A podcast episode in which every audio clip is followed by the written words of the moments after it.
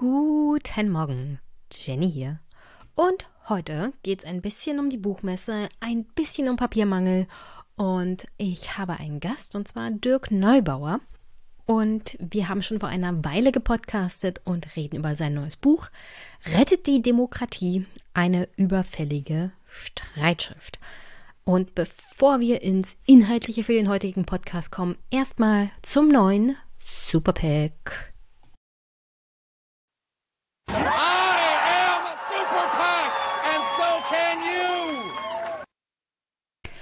Und der Superpack ist natürlich die Ansammlung aller UnterstützerInnen dieses Podcasts des letzten Monats. Und ich fange mal an mit denen, die hauptsächlich auch mittlerweile Dauerunterstützer sind und auf das extra Einmischen Podcast Konto überweisen. Deswegen geht ein Dank raus an Stefan für 5 Euro, an Tobias, Samuel, Philipp, Jonas, danke für 10 Euro, Harald, auch regelmäßig mittlerweile jeden Monat 11,11 Euro. 11. Herzlichen Dank. Danke an Marcel für 5 Euro. Ebenfalls 5 Euro von Andreas. Dankeschön. Danke an Christoph, Robert, Ingo. Danke an Dominik für 5 Euro. Danke an Anonym. Danke an eine meiner weiblichen Unterstützerinnen. Und zwar Maria für 5 Euro. Danke an Marius. Danke auch an die regelmäßige Familien-Podcast-Unterstützung in Höhe von 10 Euro von Linda, Lydia und Robert. Danke an Ingmar, einer der ersten Unterstützer, der regelmäßig 15 Euro spendet. Danke an Marc für 5 Euro und Grüße nach Dublin. Danke an Carsten für 5,67 Euro. Danke an Thomas für 10 Euro. Danke an Linus, Daniel, Marcel und Adam. Einen recht herzlichen Dank auch an alle Unterstützerinnen und Unterstützer, die regelmäßig per Steady überweisen. Und das sind in diesem Fall Sebastian, David, Tom, Larissa, Silvana, Joachim, Sabine, Florian, Klaus und Sebastian. Außerdem in diesem Monat gespendet über PayPal hat Inke 25 Euro und ich kann dir mitteilen, Inke, davon habe ich das von uns besprochene Buch gekauft, Invisible Countries, Journeys to the Edge of Nationhood von Joshua Keating. Das hat leider mit der Liste Wishley App nicht so richtig geklappt gehabt und mittlerweile weiß ich auch, was das Problem war. Und zwar der hinterlegte Link. Da war das Buch einfach weg. Ich habe es aber bei eBay stehen können für die Überweisung, die du mir per PayPal hast zukommen lassen. Insofern nur einen Punkt sozusagen übersprungen. Herzlichen Dank. Das Buch ist als gekauft auf der Wishly-App-Liste gekennzeichnet. Und jeder, der diesen Podcast auch unterstützen möchte und in dem nächsten Superpack auftauchen könnte, möchte oder will, kann das tun. Ihr findet die Möglichkeiten in den Shownotes. Und zwar Überweisung, PayPal, Steady oder die Wishly-App, die mittlerweile sehr, sehr viele Bücher enthält, die ich auch mit Mick besprechen möchte. Und ich hoffe, dass wir demnächst auch regelmäßig Zeit dafür finden. Auch bei Mick ist natürlich universitätstechnisch mittlerweile sehr, sehr viel zu tun. Aber ich freue mich auf jedes Mal, wenn wir ein Buch besprechen. Das nächste Mal geht es, glaube ich, um Humboldts Erben und wie Deutschland kulturelles Erbe anderer Länder illegalerweise angeeignet hat freue ich mich schon richtig drauf. So, und sonst, ja, diesen Podcast könnt ihr auch unterstützen, indem ihr ihn teilt, weiterempfehlt oder Feedback gebt. Darüber freue ich mich natürlich auch immer sehr. Und ja, das schließt das diesmonatliche Superpack und wir kommen zur Buchmesse.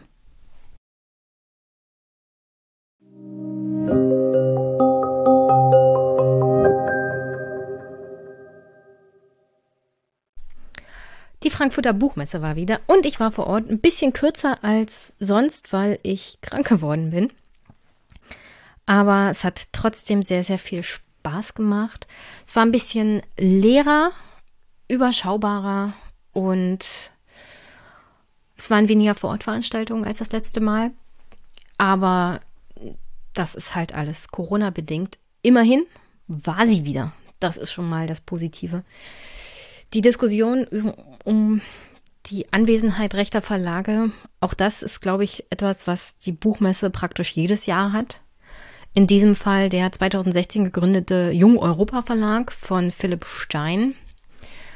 Ich habe es mir mal angeguckt und etwas, was mir bei der ganzen Argumentation, dass diese rechten Verlage da nichts zu suchen haben, gefehlt hat, ist die Tatsache, wer stand denn an dem Stand vom Jung Europa Verlag? Und ich habe es mir echt angeguckt und da stand, kein Scherz, Jean-Pascal Home.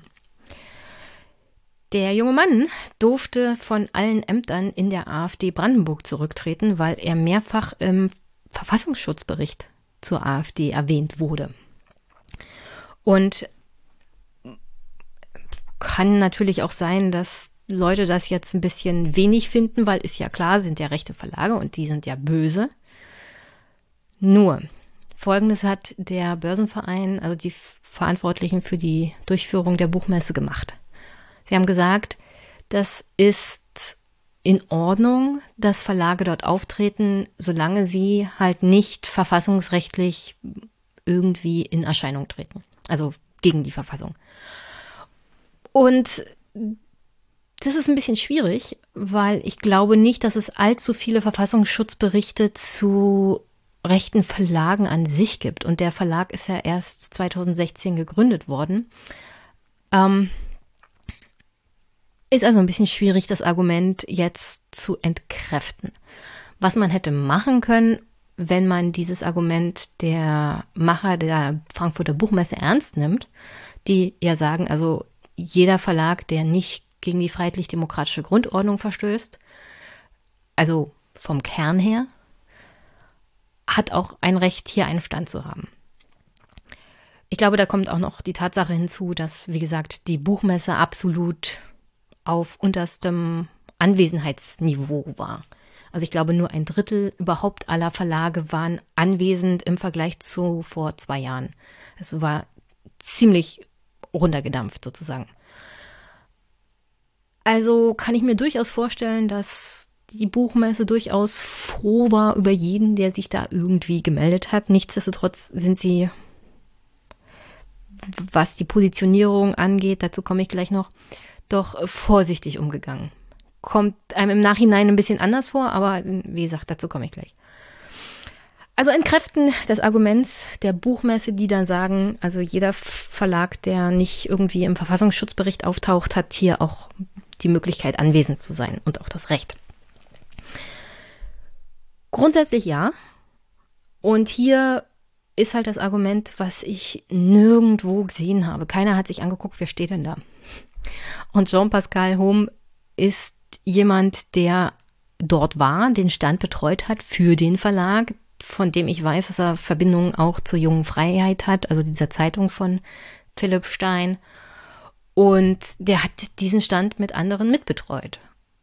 Und natürlich ist die Verbindung AfD, 1%, Identitäre, auch in Europa, bis zu Philipp Stein ziemlich weit bekannt. Und Dennoch hätte man durchaus mal Bericht machen können, hier, das sind die Leute, die stehen an diesem Stand. Und dieser eine kommt sogar im Verfassungsbericht vor. Aber keiner hat die Buchmesse damit konfrontiert. Insofern hatten die Macher der Buchmesse das Argument, wer als Verlag nicht im Verfassungsschutzbericht auftaucht, darf ja auch anwesend sein. Und keiner hat das großartig entkräftet mit dem Argument, ja, aber die Menschen, die für diesen Verlag arbeiten, tauchen schon im Verfassungsschutzbericht auf. Vielleicht solltet ihr eure Positionierung dazu mal überdenken. Also, so für die Zukunft vielleicht zur Argumentation. Ähm, die Positionierung dieses Verlages. Zum Hintergrund muss man wissen, als der Jung Europa Verlag sich sehr, sehr früh angemeldet hatte, war das blaue Sofa noch nicht angemeldet. Die haben sich wohl sehr, sehr spät dazu entschlossen, auf die Buchmesse zu kommen. Wahrscheinlich wegen, wir sind uns nicht sicher, Corona-Bedingungen etc.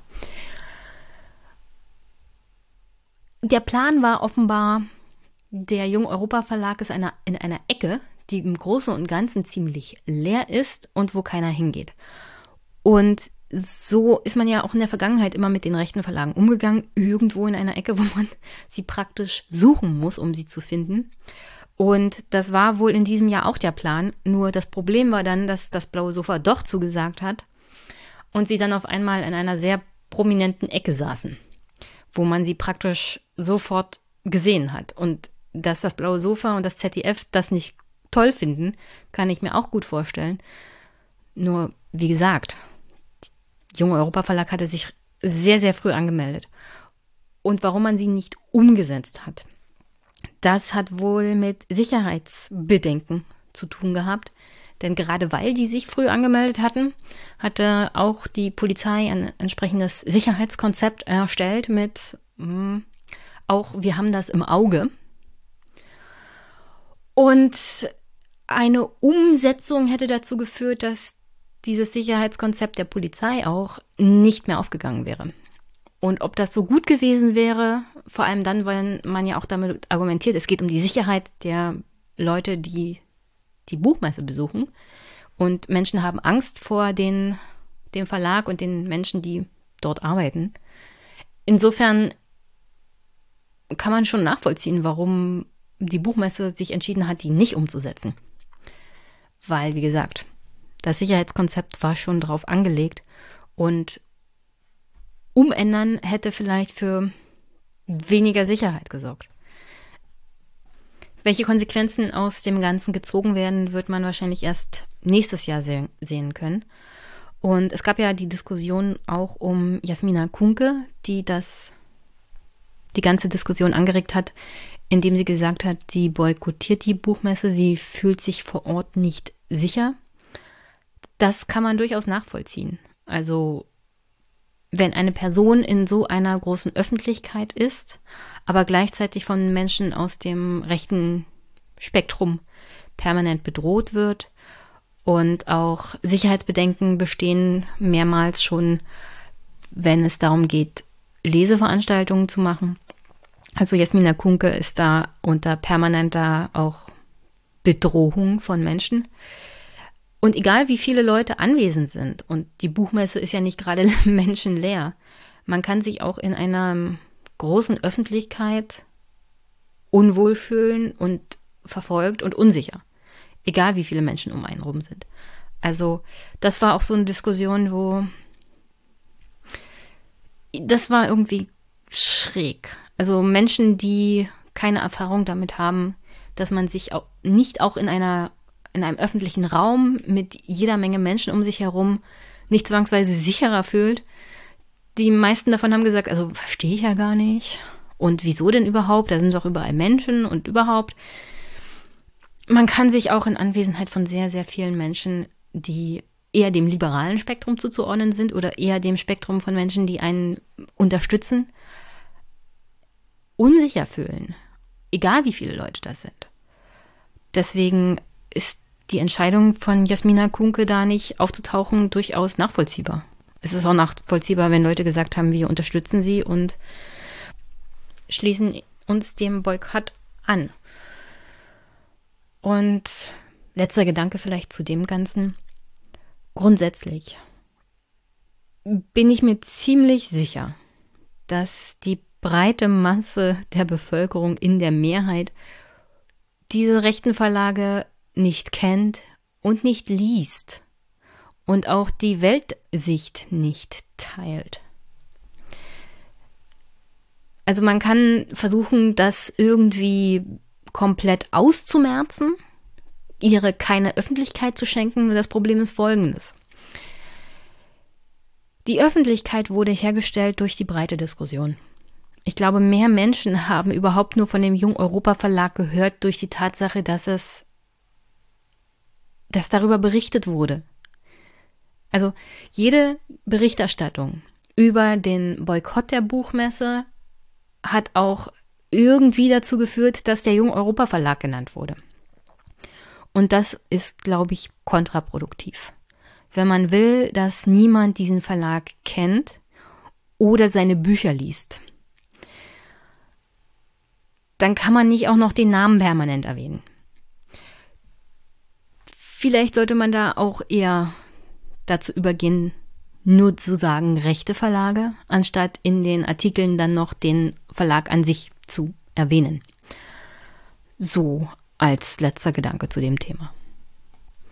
Und dann ist auf der Buchmesse viel über eine Sache geredet worden, die, glaube ich, auch für die Klimaschutzdebatte vielleicht mal interessant wäre, und zwar Papiermangel. Wir haben, beziehungsweise die Verlage haben Papiermangel aktuell. Für die Herstellung eines Buches braucht man nämlich Holz oder genauer gesagt Zellstoff, also Papier wird natürlich aus Holz gemacht oder aus recyceltem Altpapier.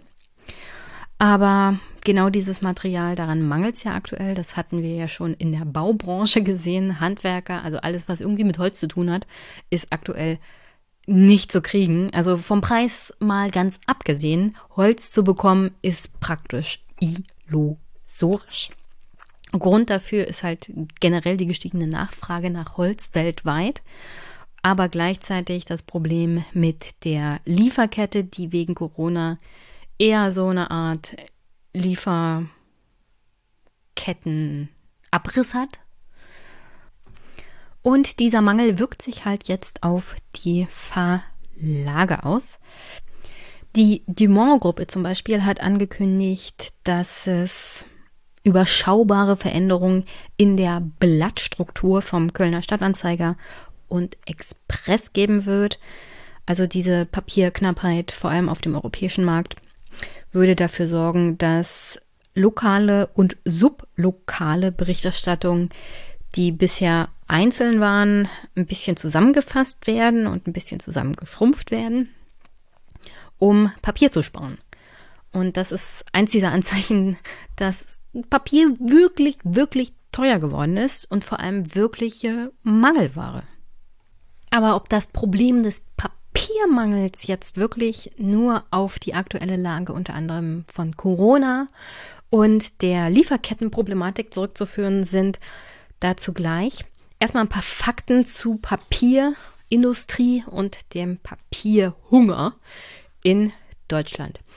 Nach China, den USA und Japan ist Deutschland der viertgrößte Papierproduzent der Welt. Etwa 22,1 Millionen Tonnen wurden hier in 2019 produziert.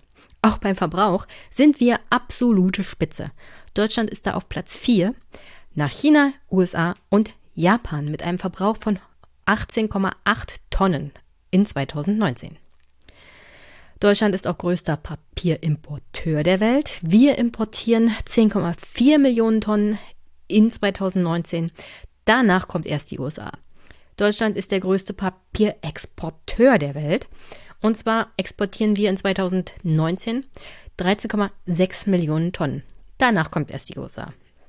Beim Sammeln und Nutzen von Altpapier steht Deutschland übrigens auf Platz 4, wieder nach China, USA und Japan. Hier werden 17,2 Millionen Tonnen an Pap Altpapier verbraucht.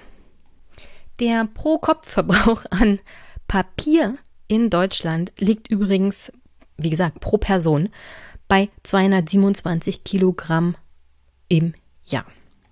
Und nur wenige Länder der Erde können diesen Pro-Kopf-Verbrauch übertreffen.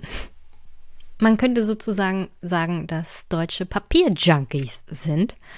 Aber nur um das mal klarzustellen, dabei geht es nicht um Schreibpapier hauptsächlich oder Papier für Bücher. Der Verbrauch für grafische Papiere, also aus denen unter anderem auch Zeitungen gemacht werden, ist seit 2000 um 32 Prozent gesunken. Also der Pro-Kopf-Verbrauch für solche Papierzeitungen zum Beispiel war mal bei 119 Kilo im Jahr pro Kopf, ist jetzt mittlerweile nur noch bei 81 Kilogramm pro Kopf pro Jahr. Absolut in die Höhe geschnellt ist aber unter anderem der Verbrauch für Verpackungspapier. Da war es im Jahr 2000 noch 90 Kilo pro Kopf, jetzt sind es schon 115 Kilo pro Kopf. Das ist ein Plus von 28 Prozent. Was um 42 Prozent gestiegen ist, das sind Papiere für alles Mögliche an Hygieneartikeln. Da ist der Verbrauch um 42 Prozent gestiegen von 13 Kilo pro Kopf auf 19 Kilo pro Kopf im Jahr 2019. Und damit sind wir bei der Frage, ist das denn ein Corona-Problem? Oder ist das nicht schon ein länger anhaltendes Problem des strukturellen Wandels in der Papierindustrie und im Verbrauch, sowohl in Deutschland als auch weltweit? Also ich kann sagen, ich habe einen Bericht gefunden aus dem Jahr 2019, das war noch vor Corona. Da ging es schon unter anderem darum, dass Deutschland ein Papierproblem hat. Und wer denkt, die Deutschen haben ein Papierproblem, weil sie zu viel Toilettenpapier verbrauchen oder andere Hygieneartikel oder weil sie zu viele Bücher lesen und zu viele Zeitungen. Ich meine, ich glaube kaum, dass das jemand glaubt, aber dass das Papierproblem daher kommt, nein. Das Papierproblem kommt vom Onlinehandel. Klingt irgendwie irrational, aber die Tatsache, dass es Onlinehandel ist, bedeutet auch, dass man viel verschicken muss. Und ich habe es ja vorhin schon erwähnt, die, der Anstieg pro Kopfverbrauch ist vor allem bei Verpackungsmaterial angestiegen. Also Jeff Bezos und alle anderen Online-Händler haben ein absolutes Bedürfnis, ihre Produkte natürlich auch zu verschicken. Dafür braucht man Pappe, Verpackung und das bekommt man aus Papier. Und das hat man 2019 schon festgestellt, dass dieser Boom beim Onlinehandel zu einem Boom der Verpackungshandelindustrie geführt hat und dass der Verbrauch von Papier, Pappe und Karton durch die Decke gegangen ist und dass der Anteil am verbrauchten Papier gerade da so massiv zugenommen hat. Seitdem steigt übrigens so generell auch der Papierpreis auf dem Markt für die anderen Papierarten. Aber der Lockdown hat, wie gesagt, das ganze Problem noch verschlimmert auf tatsächlich mehreren Ebenen.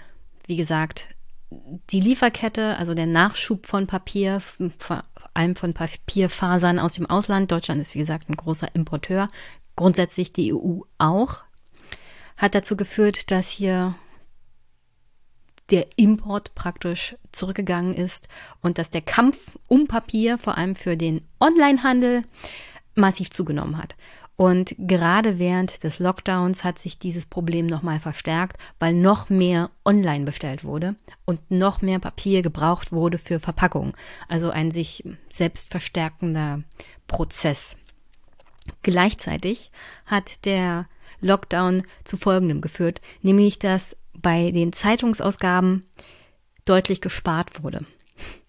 Ich glaube, ihr könnt euch daran erinnern, dass am Anfang des Lockdowns von Corona darüber auch berichtet wurde, dass unter anderem verschiedene Unternehmen jetzt weniger Zeitungsanzeigen stellen, also weniger Werbung in den Zeitungen. Das ist ja etwas, womit sich die Zeitungen schon seit Jahren rumschlagen müssen. Aber mit Beginn Corona, Lockdown und Einbruch unter anderem auch in der Branche hat es dazu geführt, dass die Zeitungen dünner wurden. Warum ist das ein Problem? Deutschland hat eine sehr, sehr große Anzahl bei dem Verbrauch von Altpapier. 76 Prozent unseres Papierverbrauches sind auf Altpapier zurückzuführen. Altpapier gibt es unter anderem, wenn man Zeitungen recycelt. Wenn Zeitungen dünner werden, wird auch Altpapier geringer. Also das Angebot an Altpapier ist einfach durch den Lockdown auch geringer geworden, weil die Zeitungen dünner wurden, weil weniger Anzeigen geschaltet wurden. Und so auch hier ein verstärkender negativer Prozess. Zeitungen wurden dünner, es gab weniger Altpapier. Der Papiermarkt wurde umkämpfter, weil es weniger Papierangebot gab. Und wenn du einen Papiermarkt hast, der zu 76 Prozent aus Altpapier, also als Recyclingpapier besteht, hast du natürlich ein absolutes Problem. Wenn der Rohstoff, den du brauchst, um das Recyclingpapier herzustellen, immer weniger wird. Auf der anderen Seite hast du einen Markt, der immer größer wird. Die Nachfrage nach Pappe und Verpackung wird immer größer, also Papierverpackung. Und in dementsprechend sind einfach mal die Preise noch während Corona durch die Decke gegangen. Der Preis für Altpapier ist zum Beispiel seit 2021 Jahresbeginn um 70 Prozent angestiegen. Das ist eine Preissteigerung jenseits von Gut und Böse. Also wenn wir hier über Preissteigerungen und Inflation in Deutschland reden, der kennt den Papiermarkt seit Anfang 2021 noch nicht. Und warum ist es denn so wichtig, sich Gedanken zu machen um das Thema Papier? Na, weil es wichtig ist, sich Gedanken zu machen um das Thema Umwelt. Und ich weiß, unter anderem gibt es sehr, sehr viel Kritik der Grünen am Papierverbrauch der Deutschen. Der ist wirklich unglaublich groß. Aber das Hauptproblem ist hier nun mal die Verpackung von Online-Sendungen oder so generell Verpackung. Also wenn du einen Brief verschickst, ist der Verbrauch von Papier nicht so groß, als wenn du ein Paket verschickst. Und hier ist halt der Verbrauch so dermaßen in die Höhe geschnellt. Der Verbrauch von Papier in anderen Bereichen des Marktes ist im Gegensatz dazu halt viel mehr zurückgegangen. Äh, leichte Steigerung halt, wie gesagt, bei Hygieneartikeln ist immer mal drinne. Aber der Kohl wird hier fett im Bereich Onlinehandel und im Bereich Paketversand. Und wenn es um Umwelt geht, dann muss man durchaus zugestehen den Deutschen, dass sie absoluter Weltmeister mittlerweile sind, was das Recycling von Papier angeht und auch in einer sehr, sehr hohen Qualität mittlerweile. Das Verfahren an sich, Papier zu recyceln, ist unglaublich alt, um ehrlich zu sein. Das kommt schon aus dem 18. Jahrhundert, hat man das entwickelt, dass man Papier sozusagen ausgewaschen hat von der Farbe und dann die Zellstoff- und Papierfasern wiederverwenden konnte, wie für die Herstellung von neuem bzw. Altpapier. Und das sieht man alleine an den Zahlen. Schon 1990 war das Aufkommen von Altpapier bei der Papierherstellung in Deutschland 49 Prozent. Mittlerweile, wie gesagt, liegen wir bei 76 Prozent. Ist natürlich immer noch eine Möglichkeit, das zu steigern. Aber das ist schon ziemlich gut, wenn es um Wiederverwendung von Rohstoffen geht. Also bei Papier ist wirklich noch ein bisschen Luft nach oben, aber da sind wir schon auf der Gewinnerstraße, was Ressourcensparen angeht. Und bei der Verwendung von Altpapier, beim Recycling, sprechen wir dann davon, dass es hier wirklich mehrere Ressourcen gibt, die man einsparen kann, wenn man Altpapier benutzt und nicht neu hergestelltes Papier. Und da sind wir noch nicht alleine bei der Tatsache, dass man einfach wieder Bäume fällt, um neues Papier herzustellen, sondern da sind wir bei einer Vielzahl von anderen Sachen auch. Zum Beispiel, natürlich verbraucht man weniger Rohstoff Holz, wenn man Altpapier benutzt, aber man spart auch unglaublich viel Wasser ein. Im Vergleich 500 Blatt DIN A4 aus Recyclingpapier kosten 51,1 Liter Dazu Frischfaserpapier verbrauchen 130,2 Liter für 500 Blatt Papier. Energieverbrauch ist Kilowattstunde 10,5 bei Recyclingpapier. Bei Frischfaserpapier sind es 26,8, also um mehr als die Hälfte reduziert. Und auch beim CO2-Ausstoß Recyclingpapier 2,2 Kilo pro 500 Blatt DIN A4 und Frischfaserpapier 2,6 Kilo CO2 pro 500 Blatt DIN A4. Ist natürlich immer noch viel, aber jede Art von Ressourceneinsparung ist immer noch besser, als es frisch zu produzieren. Frisch produzieren verbraucht einfach viel, viel mehr Ressourcen und bedeutet auch viel mehr CO2-Verbrauch.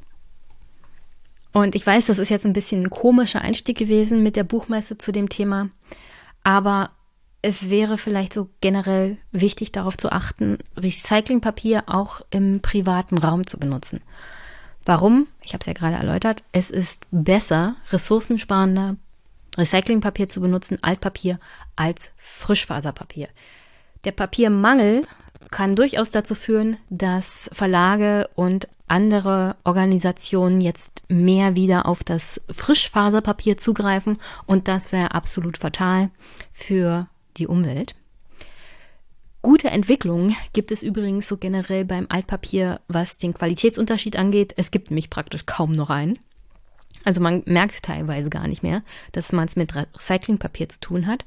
Und dieses umweltfreundliche Papier ist auch generell in den öffentlichen Behörden auf dem Vormarsch. Recyclingpapier, Altpapier ist grundsätzlich, wenn nicht gerade Papiermangel herrscht, auch etwas, was günstiger ist als neues Papier, weswegen zum Beispiel auch gerne kommunale Behörden oder Bundesbehörden eher auf Recyclingpapier setzen, nicht nur weil es günstiger ist, aber natürlich auch, weil es umweltfreundlicher ist.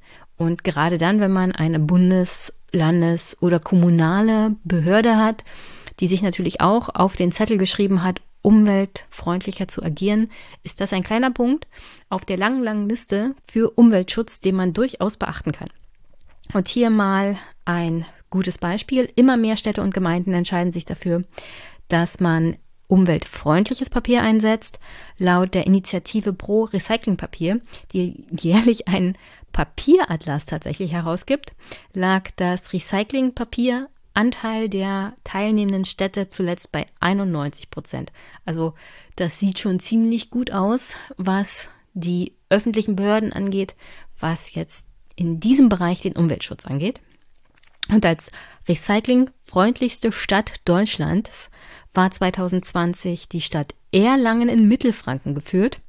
Die haben nämlich in Verwaltung und Schulen ausschließlich Papier mit dem blauen Umweltengel, dazu komme ich gleich. Und nach eigenen Angaben vermeidet die Stadt Erlangen dadurch über 12.000 Kilo an CO2-Emissionen, spart über 200 Tonnen Holz, mehr als 2 Millionen Liter Wasser und über 460.000 Kilowattstunden Energie. Und das sollte man sich mal durch den Kopf gehen lassen, was die Stadt Erlangen alleine nur durch den Einsatz von Recyclingpapier hier auf die Beine stellt, was Ressourcenverbrauch angeht.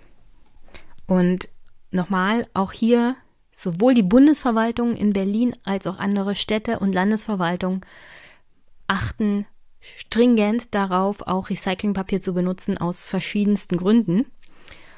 Das Problem hier ist wie immer eher so der private Raum. Es soll natürlich nicht heißen, dass jedes Individuum jetzt alleine die Welt retten kann. Aber wenn man ein wenig darauf achtet, dass das Papier, das man kauft, doch eher lieber den blauen Engel hat, als dass es neues Papier ist. Wie gesagt, man kriegt den Unterschied heutzutage kaum noch mit oder gar nicht mehr. Damit wäre schon viel getan. Also durchaus darauf achten, dass wenn man Zeichenblöcke kauft, wenn man generell Notizblöcke kauft, dass einfach der blaue Engel drauf ist und damit achtet man darauf, dass man Recyclingpapier benutzt und damit spart man sehr viel an Ressourcen ein und das ist eine klitzekleine Sache, um ehrlich zu sein. Also auch hier im privaten Verbrauch vielleicht auf diese eine Sache achten und dann tut man der Umwelt was Gutes. Nicht nur übrigens im Verbrauch, sondern wenn man Recyclingpapier benutzt und es dann wieder recycelt, tut man auch dem ganzen Papiermarkt etwas Gutes, denn äh, von nichts kommt nichts und Papier muss auch immer wieder recycelt werden und es ist besser, wenn es dann wieder in den Kreislauf zurückkommt, ihr wisst ja. Und warum habe ich den blauen Engel erwähnt? Also das ist eigentlich das deutsche Umweltkennzeichen für Papier. Da kann man sich ganz sicher sein, dass man hier auf der sicheren Seite ist. Bei diesem Papier, das mit dem blauen Engel ausgestattet ist, also das, also alles, was Papierprodukte hat und diesen blauen Engel trägt, ist zu 100 Prozent aus Papierfasern aus Altpapier hergestellt. Also 100 Prozent recyceltes Papier. Gleichzeitig hat es den Vorteil, dass es keine Chlorbleichmittel enthält oder irgendwelche Aufheller, also irgendwelche chemischen Produkte, die ebenfalls umweltschädlich sein könnten. Das hat man bei vielen anderen Siegeln jetzt nicht so richtig. Ein negatives Beispiel wäre hier das offizielle Zeichen der EU, die europäische Blume stellt bereits wesentlich niedrigere Anforderungen an das Recyclingpapier und dann kriegst du schneller das Siegel. Das Zertifikat ist bislang meist natürlich nur auf Toilettenpapier oder Küchenpapierprodukten zu finden. Aber wer diese Produkte mit diesem Siegel kauft, sollte wissen, dass die Kriterien hier nicht so genau festgelegt sind, auch was ja so Chemikalien angeht. Und es mangelt absolut der Kontrolle, dass diese Kriterien, die man überhaupt dafür anlegt, auch eingehalten werden durch die Europäische Union. Ähm, werden die Kontrollen da halt weniger durchgeführt. Also lieber auf den blauen Engel verlassen. Also, mich hat das Thema halt Papiermangel deswegen interessiert, weil es hieß, die Bücher könnten teurer werden. Kann sein. Wird übrigens nicht alle Verlage betreffen. Und es wird auch grundsätzlich so sein, dass selbst wenn Corona vorbei ist und sich die Lieferkettenproblematik erledigt hat, der Papiermarkt in den nächsten Jahren sich strukturell weiter verändern wird. Und mit strukturell weiter verändern, das ist, wie gesagt, seit des Aufkommens des Onlinehandels so, dass der Papierverbrauch Richtung Verpackung geht. Und da müssen wir absolut eine Lösung finden, weil wenn es darum geht, dass unter anderem haben auch die Grünen da im Jahr 2019 schon eine Anfrage beim Bundestag gestellt und darauf hingewiesen, dass der individuelle Papierverbrauch einfach mal reduziert werden muss. Bei dem Thema geht es dann aber hauptsächlich darum, dass wir eine Lösung dafür finden müssen, wie wir Pakete versenden. In dem Sinne, wie verpacken wir Pakete in Zukunft? Was für Rohstoffe können wir da benutzen? Und Papier wie gesagt, selbst wenn es Altpapier ist, selbst da ist ja der Verbrauch weiterhin da. Also es gibt trotzdem CO2-Ausstoß, es gibt trotzdem Wasserverbrauch, auch wenn es alles viel, viel geringer ist als Frischpapier sozusagen. Also der große Klotz, der hier uns allen beim Verbrauch von Papier am Bein hängt und der die Preise in die Höhe schnellen lässt, ist einfach mal Verpackung. Und mir wäre es lieb, dass Papier günstig ist, für Zeitungen, also und für Bücher, die wirklich lebenswichtigen Sachen und nicht für Pakete, weil da die sind, also Jetzt will ich nicht sagen, dass Pakete nicht lebenswichtig sind. Ich bin mir ziemlich sicher, der, der ein Paket kriegt, der ihm, der findet das als absolut lebensnotwendig, was da drin ist. Aber da muss halt eine Lösung gefunden werden. Aktuell kann ich, ich persönlich keine anbieten. Es gibt wohl Studien, wo es darum geht, dass man Grasfasern verwenden kann, um daraus entsprechende Pakete dann zu produzieren. Und Gras ist ja eine Ressource, die überall wächst. Und da gibt es wohl Fortschritte. Das wäre ganz toll, um das Problem mit der Verpackung zu lösen, damit wir unser Papier tatsächlich für Zeitungen und Bücher haben. Denn auch wenn das Online-Lesen von Artikeln und von Büchern zugenommen hat, ich bin weiterhin ein Fan von Büchern, die man anfassen kann. Und ja, dazu braucht es auch günstiges Papier, dazu braucht es auch Altpapier, Recyclingpapier. Und ja, da sollte man den Markt vielleicht mal im Blick behalten, weil aktuell geht es diesem Markt praktisch wie jedem anderen, wegen Corona, aber auch wegen der vorherigen schon strukturellen Veränderungen, die ich angesprochen habe. Er ist in einer kleinen Krise. Und als Deutsche mit einem hohen Papierverbrauch, vor allem für Bücher, ist das ein bisschen problematisch.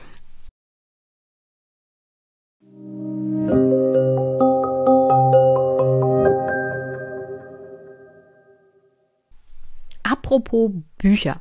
Das letzte Mal, als ich, also nicht dieses Mal, sondern das letzte Mal davor.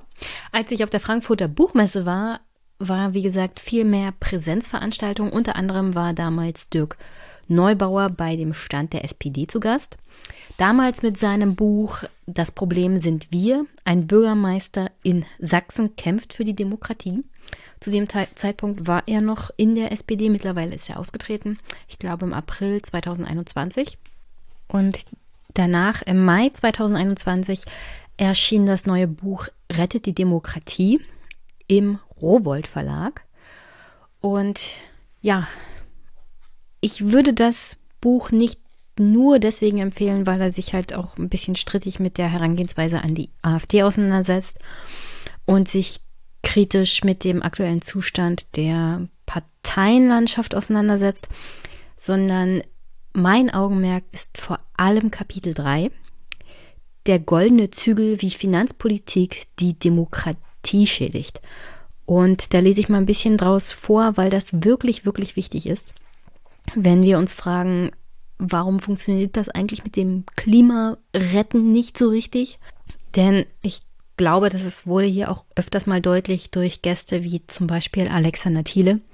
Wir haben ein föderales System und wir haben auch ein verfassungsrechtlich festgeschriebenes Selbstbestimmungsrecht der Kommunen. Das heißt, es ist alles kleinteilig natürlich und es wirkt bürokratisch. Und bei den großen Fragen, das kommt ja auch bei Fridays for Future immer rüber, will man immer, dass alles zentral sofort entschieden und gelöst wird. Nur der politische Aufbau, der verfassungsrechtliche Aufbau, den wir in Deutschland haben, ist, dass wir ein föderales System haben und dass wir Selbstbestimmungsrecht der Kommunen haben. Und wenn wir den Klimawandel angehen wollen, dann müssen wir das auch mit diesen Voraussetzungen im Hinterkopf angehen. Das bedeutet, wir müssen die Kommunen finanziell auf stabile Füße stellen, damit sie nicht nur irgendwie durch ein fiskales Jahr kommen oder den Haushalt so aufstellen, dass man gerade so die Pflichtaufgaben schafft, sondern wenn wir wirklich Klimapolitik machen wollen, müssen wir es so machen können, dass die Kommunen auch selber entscheiden, welche Dächer der öffentlichen Gebäude, die in unserer Verantwortung sind, wo bauen wir jetzt Solaranlagen drauf? Wie bauen wir zum Beispiel eine Kita um, dass sie weniger Energie verbraucht? Für solche Dinge haben die Kommunen meistens kein Personal und kein Geld. Und wenn sie kein Geld haben, haben sie auch kein Personal, um das ordentlich durchzuplanen. Alles kann eine Stadtverordnetenversammlung natürlich auch nicht machen. Man muss sich sehr viel auf die Verwaltung verlassen. Und warum kann das eine Stadtverordnetenversammlung nicht alles machen? Naja, oder Gemeindevertretung. Das ist alles ehrenamtlich. Also man verlangt sehr, sehr viel. Und um ehrlich zu sein, viele Menschen tun auch schon sehr, sehr viel in den kommunalen politischen Einrichtungen, um das Problem des Klimawandels anzugehen, weil das teilweise ja auch eine finanzielle Frage ist. Also ich habe ja von dem Papiermangel gesprochen. Kommunen haben umgestellt, unter anderem wegen dem natürlich Ressourcenverbrauch, aber auch wegen Kostenfragen auf Recyclingpapier. Und ähnlich muss man diese Fragen von Klimawandelpolitik auch begreifen. Also Kommunen sind sich des Problems schon bewusst und die würden wahrscheinlich auch gerne mehr tun. Nur es mangelt absolut an der Frage des Geldes. Großteil der Kommunen, unter anderem ja auch in Westdeutschland, in NRW, sind eher so, wir humpeln auf dem letzten Loch, hohe Altschulden. Und wir können davon ausgehen, dass gerade die nächste Bundesregierung, Ampel, mit der FDP, vielleicht sogar als Finanzminister, Christian Lindner, das absolut nicht angehen werden, weil hier weiterhin die Story geführt wird von wegen, wenn wir eine Altschuldenschnitt machen, dann ist das ungerecht gegenüber den Kommunen, die gut gewirtschaftet haben. Die meisten Kommunen können gar nicht gut wirtschaften, wenn sie zum Beispiel einen hohen Schnitt an Hartz-IV-Empfängern haben weil Kommunen ja in Vorleistung gehen müssen für die verschiedensten Dinge. Das hat sich während Corona natürlich ein bisschen was verändert. Nichtsdestotrotz hockt man auf einem riesigen Berg Schulden, der einfach nicht wegkommt. Und solange der Schuldenberg nicht wegkommt, kann man keine zusätzlichen Dinge machen. Und zusätzliches tun, wie zum Beispiel ein Sozialbetreuer in Schulen einsetzen. Das ist für die meisten Kommunen ja ein absoluter Traum die meisten haben damit zu tun, überhaupt ihren, ihre Anforderungen an die gesetzlichen Leistungen zu erfüllen. Und in dieser Situation ist es absolut unmöglich, Klimaschutzpolitik zu machen. In einem verfassungsrechtlichen System, das so funktioniert, dass die Kommunen selbst entscheiden können und dass wir auch ein föderales System haben. Also direkt zentralisierte Entscheidungen beim Thema Klimaschutz der Bundestag kann höchstens Gesetze anregen. Nichtsdestotrotz muss es ja irgendwo umgesetzt werden. Der Bundestag kann das, also der Bund, auch die Verwaltung im Bund, kann das gar nicht alles landesweit machen. Sie müssen sich darauf verlassen, dass hier die Zahnräder überall ineinander greifen. Und wenn du finanziell überall Löcher hast, bis unten durch, wird das nie funktionieren. Deswegen absolute Leseempfehlung für das Buch Rettet die Demokratie und vor allem für Kapitel 3, in der es um die Gefährdung der Demokratie durch schädliche Finanzpolitik geht. Und in diesem Sinne, erstes Zitat aus dem Buch. Wer das Geld hat, hat die Macht. Die Finanzpolitik in diesem Land ist einer der schärfsten Gegner der Demokratie geworden. Denn da, auf Landes- und Bundesebene, wo es etwas zu verteilen gäbe, sitzen Bürgerinnen und Bürger nicht mit am Tisch. Und dort, Wo sie stattdessen mitreden dürfen, haben ihre Einwände kaum Aussicht auf Erfolg. Weil in vielen Dörfern und Städten eher Mangel verwaltet wird, statt Möglichkeiten zu schaffen. Seit Jahrzehnten bestimmt Landespolitik über Förderinstrumente der Kommunen und stellt damit deren verfassungsrechtliche Selbstbestimmung massiv in Frage. Das überzeugt Bürgerinnen und Bürger nachhaltig davon, dass Demokratie Mängel hat. Dabei wäre es einfach, dies zu ändern. Wenn man bereit ist, Macht zu teilen und Vertrauen hat, doch beides fehlt. Zitat Ende. Und dann geht er wirklich ganz, ganz wichtig auf das Thema Fördertöpfe ein. Er nennt das die Förderlotterie. Und auch hier wirklich bei der nächsten Bundesregierung immer mal drauf achten. Ich kann es nicht mehr hören, wenn von Fördertöpfen gesprochen wird, sowohl auf Bundesebene als auch auf Landesebene. Und hier in diesem Buch ganz toll dargestellt, warum das ein Problem ist und warum man es Förderlotterie nennt. Denn diese Art von Fördertöpfen ist vor allem förderlich für reiche Kommunen, die sich das leisten können, an der Lotterie teilzunehmen. Die meisten machen sich gar nicht mehr die Mühe, weil sie genau wissen, sie können die Voraussetzungen gar nicht erfüllen. Oder manche Kommunen wissen gar nicht von den verschiedensten Fördertöpfen, weil sie das Personal nicht haben, um Augenmerk darauf zu haben. Deswegen hier nochmal Zitat. Doch statt ernsthaft etwas in dieser Richtung in Gang zu setzen, ist das Thema der Bürgerhaushalte derzeit lediglich ein Appendix auf der politischen Agenda. Priorität null. Ein Scheingefecht, ein bloßes Lippenbekenntnis und eine effektive Taktik, um Verantwortung für eine problematische Situation auf andere auszulagern. Seht her, die Kommunen könnten doch, machen aber nicht. Grundlegend ändert sich durch diese neuen Bestrebungen nichts. Sieht man von 70.000 Euro ab, die die sächsischen Kommunen seit zwei Jahren zusätzlich vom Freistaat erhalten.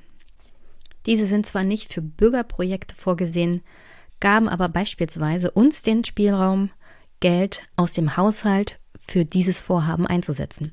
Besser als nichts also. Aber eben auch eine Summe, mit der man darüber hinaus eine Stadt nicht retten kann. Die grandiose Unterfinanzierung und der Investitionsstau auf Empfängerseite lassen diese Zahlungen als nette Geste verkommen. Ein weiterer wichtiger Punkt ist, dass auch bei diesen Mitteln die zur freien Verwendung durch die Kommunen gedacht und als solche auch angekündigt waren, der typische Kontrollreflex der Finanzpolitik stufenweise einsetzte.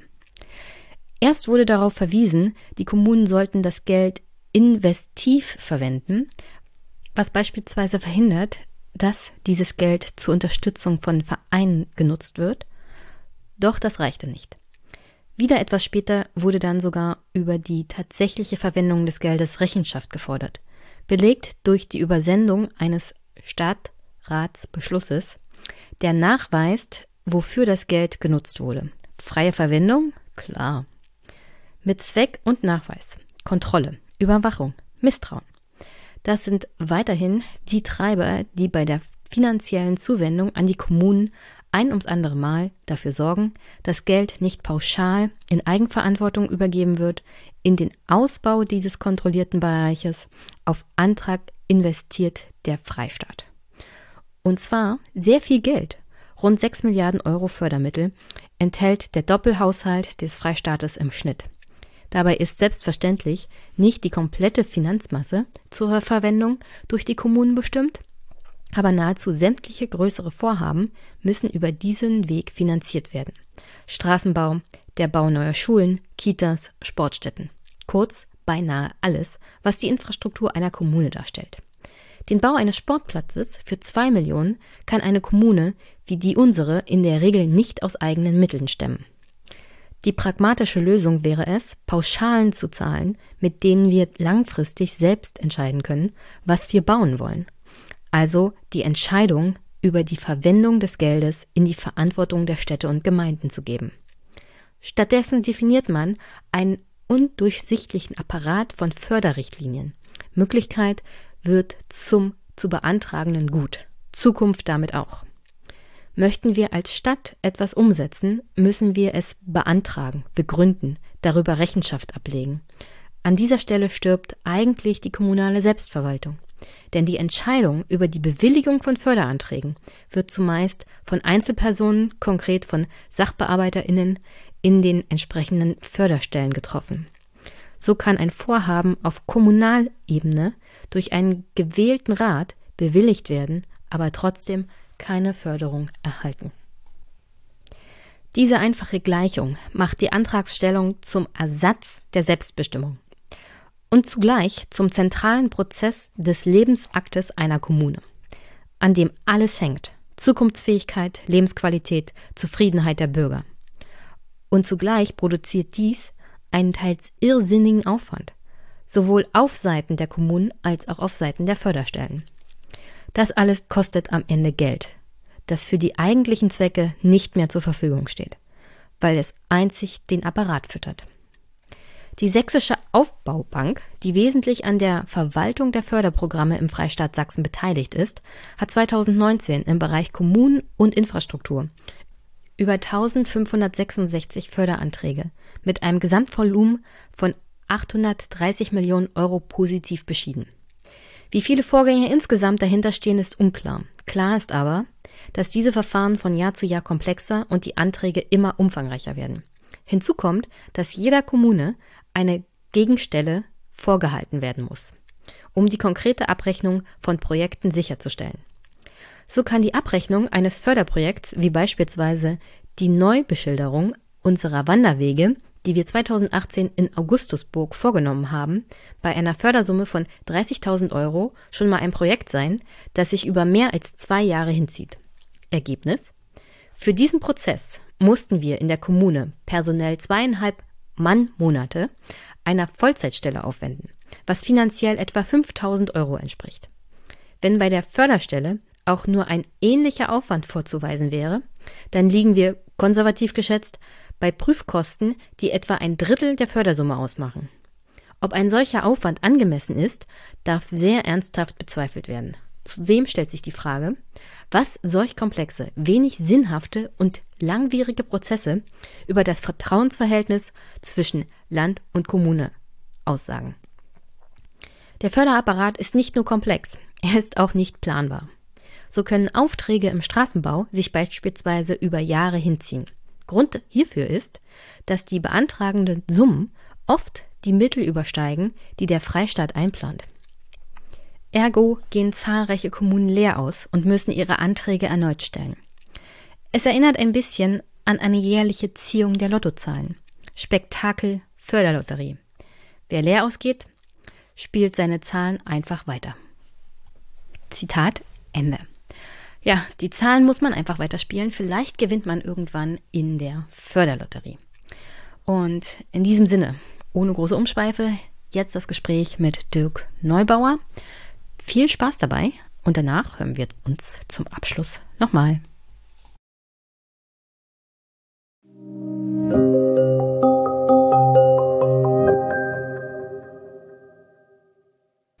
Guten Freitagnachmittag. Frühzeitig von der Arbeit ist die Finanzbeamtin Jenny geeilt, um einen, mit einem anderen Beamten zu sprechen, und zwar mit Dirk. Hallo Dirk. Hi.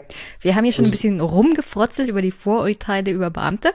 Und Dirk meinte schon ganz vorsichtig, ganz vorsichtig, bis ich darauf hingewiesen habe, ich bin auch Beamte. Und Selbstironie ist völlig in Ordnung. Magst du dich noch kurz vorstellen, bevor wir loslegen? Ja, mein Name ist Dirk Neubauer. Ich bin ähm, Bürgermeister Stadt, der schönen Stadt Augustburg im Erzgebirge seit 2013, jetzt in der zweiten Wahlperiode, 50 Jahre alt jede Menge Kinder, äh, also auch Familienvater, schreibe Bücher und versuche, ja, irgendwie im legalen Bereich quer zu denken. Oh, gefährlich. Dein neuestes Buch heißt ja Rettet die Demokratie, eine überfällige Streitschrift, erschienen im Rowold Taschenbuchverlag im 2021. Für diejenigen, die Video gucken, ich halte es mal in die Kamera ist ähm, auch sehr umweltfreundlich, denn mit wiederverwendetem Papier verlegt worden. Sehr schön. Fässt sich auch im Vergleich zu anderem Ökopapier sehr gut an. Und das Buch an sich liest sich auch ganz toll. Aber mir fiel ein, ich habe dich ja schon mal getroffen. Und zwar, als du dein erstes Buch vorgestellt hast, Damals noch auf der Frankfurter Buchmesse.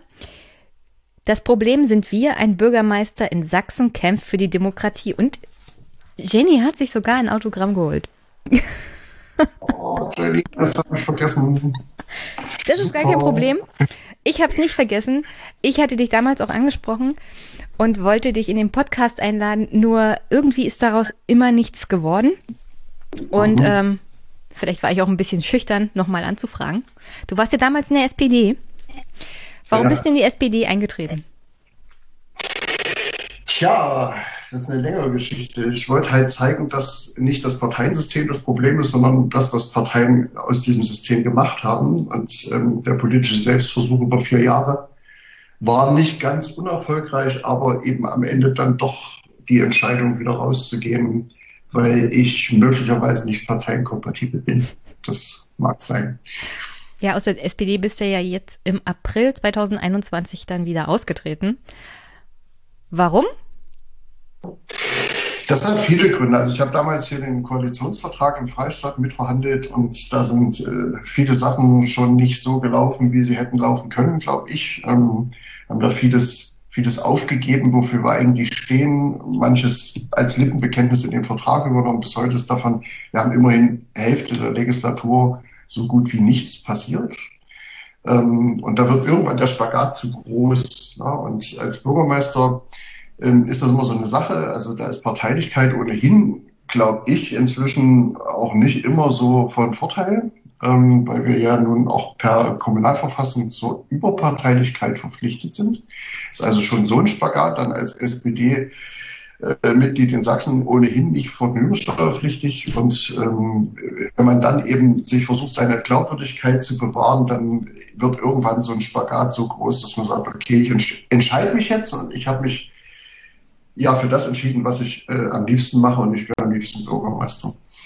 Dachtest du im April, Mai 21 noch, dass die SPD ein Ergebnis holt, wie sie es jetzt geholt hat? Ich habe es ihr zugetraut, ähm, wobei ich sagen muss, dass damals schon, als ich noch Mitglied der SPD war, Olaf Scholz nicht mein Kandidat war, schon bei, der, bei, dem, bei dem Ringen und dem Parteivorsitz nicht. Da hat ihn ja auch äh, im Übrigen, glaube der gesamte Osten abgewählt, wenn ich das noch richtig weiß. Ähm, jetzt reicht's für, jetzt reichte es für den Kanzlerkandidaten. Ähm, ich bin mal gespannt, wann die Leute mitbekommen, dass sie mit Scholz nicht unbedingt die SPD gewählt haben, aber das wird die Zeit zeigen. Was nimmst du aus diesem Wahlergebnis mit? Also so wie ich das raushöre, bist du auch nicht großartig der Überzeugung, dass die alte Tante SPD zurück ist, sondern nur Olaf Scholz als Kanzlerkandidat. Naja, Olaf Scholz und, und seine Fraktion, das wird das, äh, das Thema sein, wenn man sich anguckt, äh, wer jetzt in dieser Fraktion alles neu ist, sind ja wahnsinnig viele neue Gesichter drin und ähm, viele junge Leute, die eher links stehen. Das ist kein Geheimnis, dass Olaf Scholz eher nicht links steht. Und das ist schon ein Spannungsbogen, der da auszugleichen ist. Und es wird ja auch ein bisschen davon abhängig sein, ähm, was der Herr Lindner jetzt so denkt und tut, weil er ist ja jetzt quasi zum Königsmacher avanciert. Schauen wir mal, was da jetzt rauskommt. Also weiß nicht, ob das, ob das alles schon so gegessen ist, äh, wie das gerade aussieht. Und wie war die Wahl bei euch in Augustusburg? Bist du zufrieden mit dem Ergebnis? Natürlich nicht, also erwartet katastrophal, aber ich, ich kann halt immer auch nur mit, mittlerweile mit dem Kopf schütteln, wenn ich diese Betroffenheit, Betroffenheitsbekundungen nach solchen Wahlterminen immer wieder wahrnehmen muss und alle dann aus allen Wolken fallen.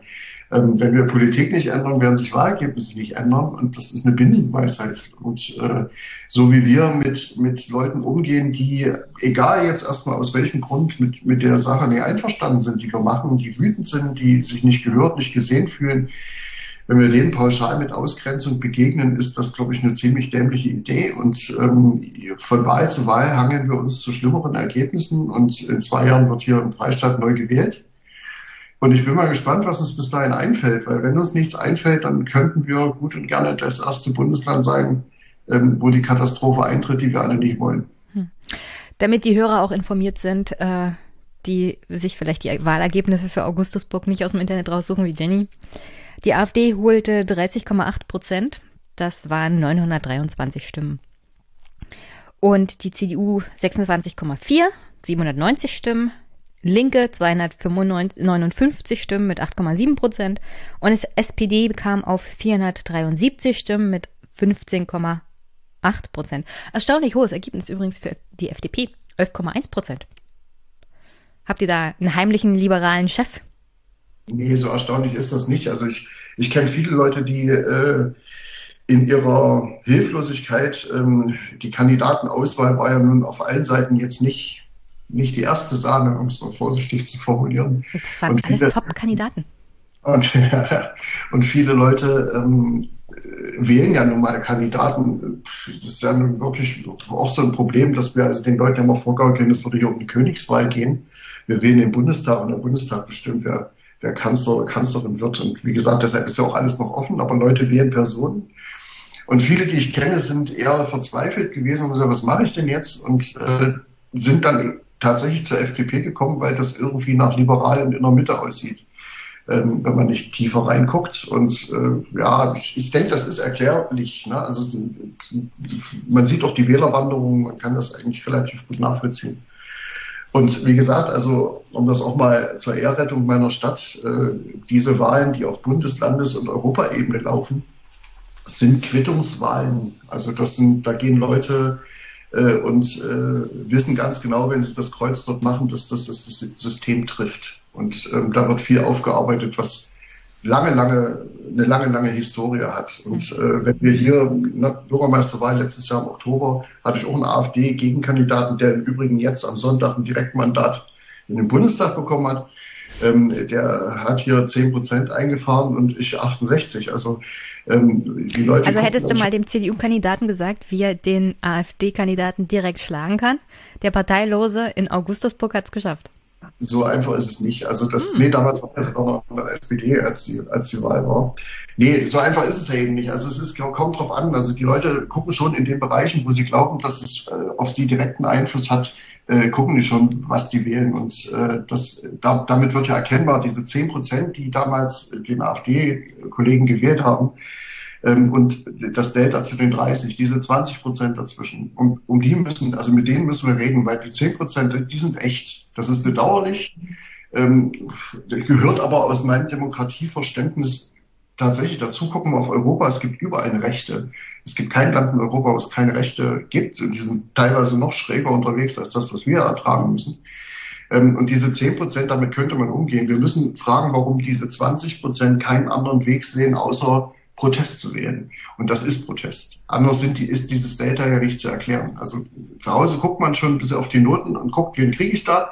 Aber äh, Bund und Land und auch Europa ist für die Leute hier so weit weg, ähm, dass sie dann sagen, okay, hier besteht keine Gefahr und da treffen wir die, die aus welchen Gründen auch immer, dass jeder individuell entscheidet, für sie nicht äh, keinen guten Job machen, sage ich jetzt mal ganz pauschal und die ja auch immer ständig und immer wieder auf diesen Osten zeigen und den Leuten immer wieder sagen, was sie zu tun und zu lassen haben, statt einmal wirklich ernsthaft nachzufragen, was hier eigentlich schief läuft.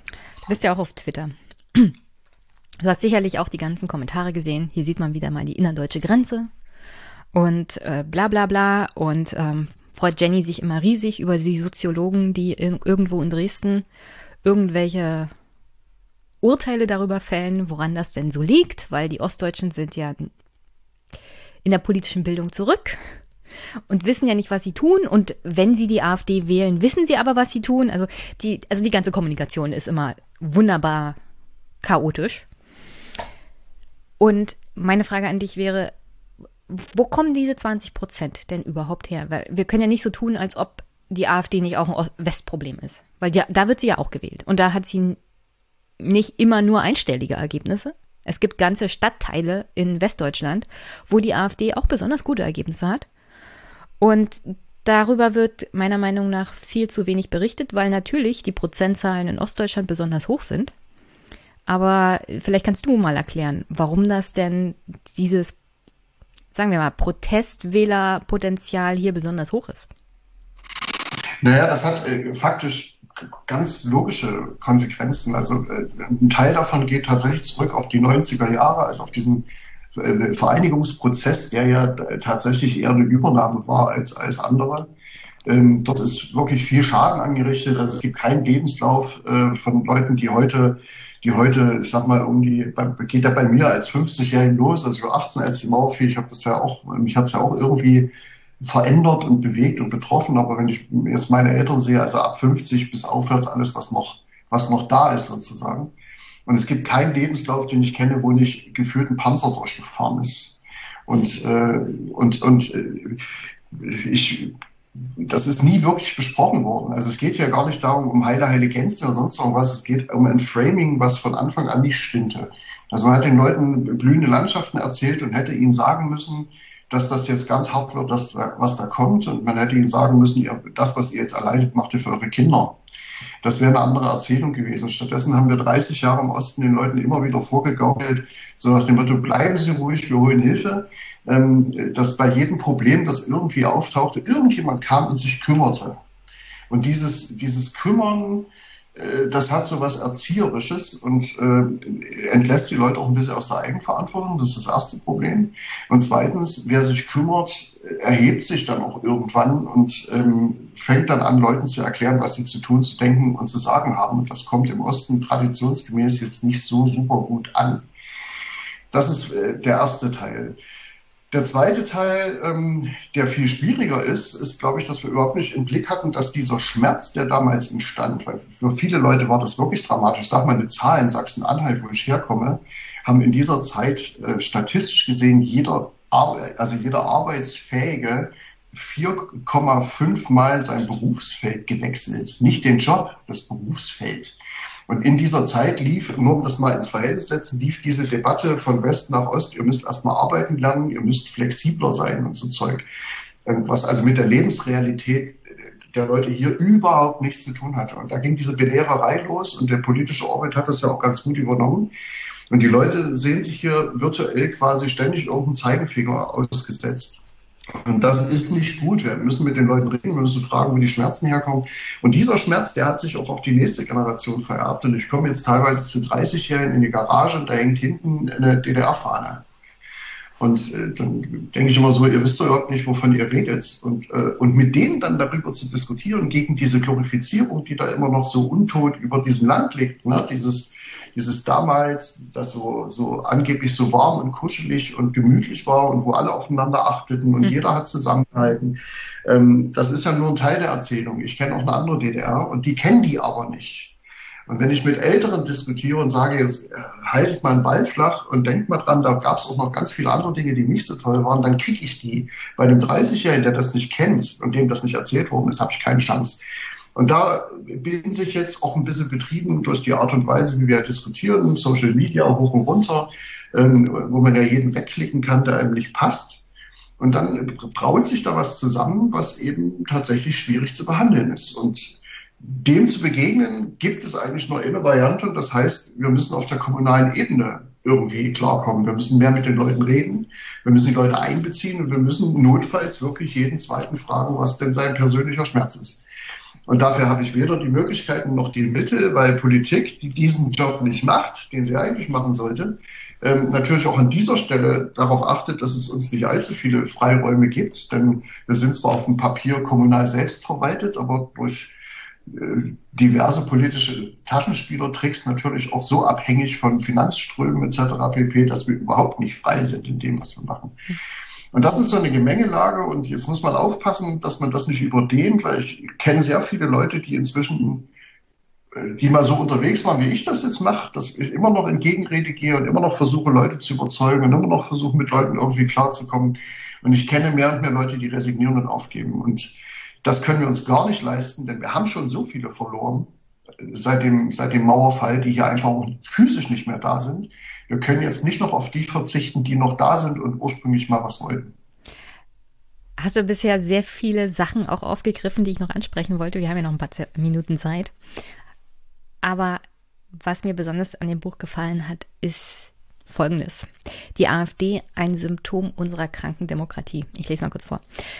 Die AfD darauf zu reduzieren, rechtsextrem zu sein, ist wohl der schwerste Fehler, der seit ihrem Entstehen immer wieder gemacht wird ebenso wie die Partei der Ausgegrenzten ausgerechnet mit Ausgrenzung bekämpfen zu wollen. Denn so vielschichtig die Ursachen sind, die Wählerinnen und Wähler zur AfD treiben, so differenziert müsste man sich dem Thema stellen. Stattdessen werden in öffentlichen Diskursen immer wieder pauschale Angriffe gefahren. Die Stigmatisierung als rechtsextreme Kraft soll diese Partei daran hindern, weiter zu wachsen. Tatsächlich sorgt dies dafür, dass sich die Basis der AfD weiter festigt. Denn wer eine Partei pauschal bewertet, tut dies auch mit den Menschen, die ihre Stimme dafür abgeben. Hier liegt der Kardinalfehler, denn wir erkennen, den wir erkennen müssen. Wer die AfD aus Protest wählt, der identifiziert sich nicht zwingend auch mit ihrem Programm oder handelnden Personen, insbesondere vom rechten Rand. Du gehst dann im Weiteren auch darauf ein, wie wenig erfolgreich die AfD auf kommunaler Ebene ist. Und hierzu äh, zwei Sachen. Auf der einen Seite, dieses Argument kommt ja immer wieder. Die AfD hat dieses Programm und die Leute wissen das. Und ich sage, und dann, dann wird gesagt, also wählen die Leute wissentlich eine rechtsextreme und äh, antidemokratische Partei. Und dazu sage ich dann immer, ja, pff, um das Programm geht es hier gar nicht. Ja, es geht auch nicht um diese AfD. Es geht darum, mit dieser Partei und dieser Stimmabgabe bestimmten anderen Politikern und Parteien einen Mittelfinger zu zeigen. Also nehmt das nicht persönlich, sondern nehmt das hier als Symptom wahr. Ähm, und ich sage auch immer wieder, ja, klar, wir haben natürlich auch in Deutschland einen, eine Basis für eine rechtsextreme Partei. Also die, die Tatsache, dass es hier keine rechtsextreme Partei gibt, bisher, bis die AfD hochkam, heißt ja nicht, dass das Potenzial ja, finde ich, da war. Da war Deutschland einfach po politiktheoretisch eine absolute Ausnahme. Und das war nur der Geschichte geschuldet. Das heißt nicht, dass uns das nicht irgendwann einholt. Und das hat uns mit der AfD nun mal eingeholt. So. Und der zweite Punkt, den finde ich besonders wichtig. Denn solange die AfD kommunalpolitisch nicht verankert ist und keine feste Basis bei den Menschen hat, und dieses Fenster wird übrigens immer kleiner, solange wird sie auch langfristig keine Gefahr sein. Dann hat sie vielleicht mal 10 Prozent auf Bundes- oder Landesebene. Das ist aber kein Problem. Damit kann eine Gesellschaft durchaus umgehen. Es ist, also es ist unwahrscheinlich, dass sie jemals wieder verschwindet von heute auf morgen. Es wäre auch falsch, Entschuldigung, wenn ich da mal einhake, ja. es wäre falsch, sich auf die, auf die AfD abzustellen. Die ist, wie du schon richtig sagst, ähm, die ist nur das Symptom. Ähm, die ist, wenn man so will, der Schaum auf der Welle ähm, und es geht um die Welle. Und wir sehen jetzt schon, und das macht mir große Sorgen, dass sich eine weitere Radikalisierung abzeichnet, dass also die AfD jetzt schon Leute verliert an äh, die Basis, an den dritten Weg, äh, was wirklich schon ganz weit draußen ist. Hm. Ähm, Haben die nicht plakatiert, weil, äh, hängt die Grünen auf und sowas alles? Genau. Ganz nette genau. Sachen. Und wenn, und wenn, und das sehe ich mit Sorge, weil das passiert gerade und das äh, ist nicht nur eine Einzelerscheinung und auch kein, kein, Rand, kein Randgruppeneffekt. Das heißt, den Leuten, die es wirklich ernst meinen, ist die AfD nicht mehr radikal genug. Ja. Ähm, und äh, insofern, wenn ich das jetzt mal, ich, ich wage jetzt mal eine Prognose, ähm, das hat nämlich tatsächlich auch in der, in der Ostgeschichte zumindest eine Parallele zur Linkspartei. Jetzt werden wieder alle schreien und sagen, jetzt vergleicht er auch noch Nazis mit Linken. Nein, das tut er nicht. Ähm, aber ich meine, diese Hülle als solche und die Funktionen, also die, das, was die Leute in diese, in diese Chimäre rein interpretieren. Viele Leute haben lange, lange Zeit links gewählt, weil das Schmerz ausgelöst hat im System. Wir erinnern uns alle noch an die rote Sockenkampagnen und was es da so alles gab. Also damals, als das sozusagen noch bäh war, links zu sein, ähm, da haben die Leute links gewählt. Und ich habe eine, eine Zahl aus der Wählerwanderung der Bundestagswahl jetzt aktuell. 110.000 äh, Wähler von ganz links nach ganz rechts gewechselt. Ja, und, äh, du kennst auch diese, dieses Hufeisen, wa? Da, ja, da berühren ja, sich einfach diese beiden Parteien der Extremen. Extrem rechts ist, ist sowieso relativ nah zusammen, aber hier kann man sehr deutlich sehen, da dieses, dieses, dieses Schreckgespenst links nicht mehr funktioniert, und das hat die SPD, äh, hat die CDU ja in diesem Wahlkampf oder ganz speziell die CSU ja nochmal versucht heraufzubeschwören. Ähm, das hat ja überhaupt nicht funktioniert. Und äh, da haben die Leute begriffen, okay, das wirkt nicht mehr. Es sind also ganz viele darüber gewechselt. Ich weiß das selber aus meiner Stadt. Hier gibt es vernunftbegabte Menschen, die sich vorher bei mir dafür entschuldigen und sagen, das tut uns leid, dass der Sonntag jetzt für dich kein schöner Tag sein wird, aber wir, wir, wir können nicht anders und wir wollen auch nicht mehr anders. Und ähm, da ist sehr viel, der, der eigentliche Grund dafür, dass sie das machen, ist, dass, dass sie keinem mehr zutrauen, ähm, dass er wirklich etwas für sie tut. Diese, diese, dieser Osten den, den, wir ja am Leben erhalten, weil wir Ostbeauftragte erfinden, äh, die jedem hier das Gefühl geben, äh, sich ganz gerechtfertigt zurückzulehnen und zu sagen, ja, um uns muss, muss man sich kümmern, sonst gäbe es ja diesen Ostbeauftragten nicht. Aber es gibt ja auch keinen Süd-, keinen Nord- und keinen Westbeauftragten. Wäre vielleicht mal notwendig. Ja, vielleicht. Für Menschen wie mich ist das, ist das auch eine Katastrophe, weil ich sehe auf der einen Seite, dass Leute sich bestätigt sehen in ihrem, ich muss ja gar nichts ändern. Ja, also, dass es mir so geht, wie es geht, das ist ja quasi systemimmanent, weil ich bin ja hier im Osten und damit natürlich sehr viel Eigenverantwortung wieder unterbindet. Und dann gibt es Leute wie mich, und da gibt es eine ganze Menge Leute, die sagen, hey, ich bin ja nicht blöd, ich brauche niemanden, um, der, der, sich um mich kümmert. Also ich finde, ich fühle mich da immer wie so ein Idealer im Reservat, das ist ganz furchtbar. Also wir müssen erstmal anfangen, überhaupt diese ganzen Institutionen zu schleifen und stattdessen Wege zu finden, wie der Osten in der Bundespolitik tatsächlich auch ein Gewicht bekommt. Also ernst, eine ernstzunehmende Stimme, die wirklich Interessen Ost, die streckenweise tatsächlich anders sind als Interessen West, wirklich ins Gewicht zu bringen. Und wir haben es diesmal, und das ärgert mich maßlos, wir haben es bei dieser Bundestagswahl wieder gesehen. Der Osten spielt keine Rolle. Ich habe in diesem ganzen Bundestagswahlkampf keine Ostthemen gehört. Niemand, Olaf Scholz hat mal gesagt, also wenn ich Kanzler werde, dann wird es dem Osten so gut gehen wie nie. Das ist so die, das ist so die blühenden Landschaften 2.0 ich kann das wirklich nicht mehr, nicht mehr ertragen und, und wir, wir haben ungleiche Lebensverhältnisse. Wir haben immer noch im Durchschnitt 30 Prozent weniger, weniger Einkommen für, für immer noch 100 Stunden im Jahr im Durchschnitt mehr Arbeit. Wir haben mit dem Erzgebirgskreis, der fängt gleich hinter meiner Stadt an, den Landkreis bei uns mit dem niedrigsten Durchschnittseinkommen bundesweit. Ähm, wir haben eine andere Realität. Und wir haben andere Wahrheiten und wir brauchen andere Mechanismen und Antworten. Kennst du das Buch von Kerstin Gammelin? Ja. Die Unterschätzten? Ja. Sie beschreibt ja auch, wie es dem Osten praktisch unmöglich ist, gegen die Mehrheit der westdeutschen Bundesländer am Bundesrat irgendwas zu ändern.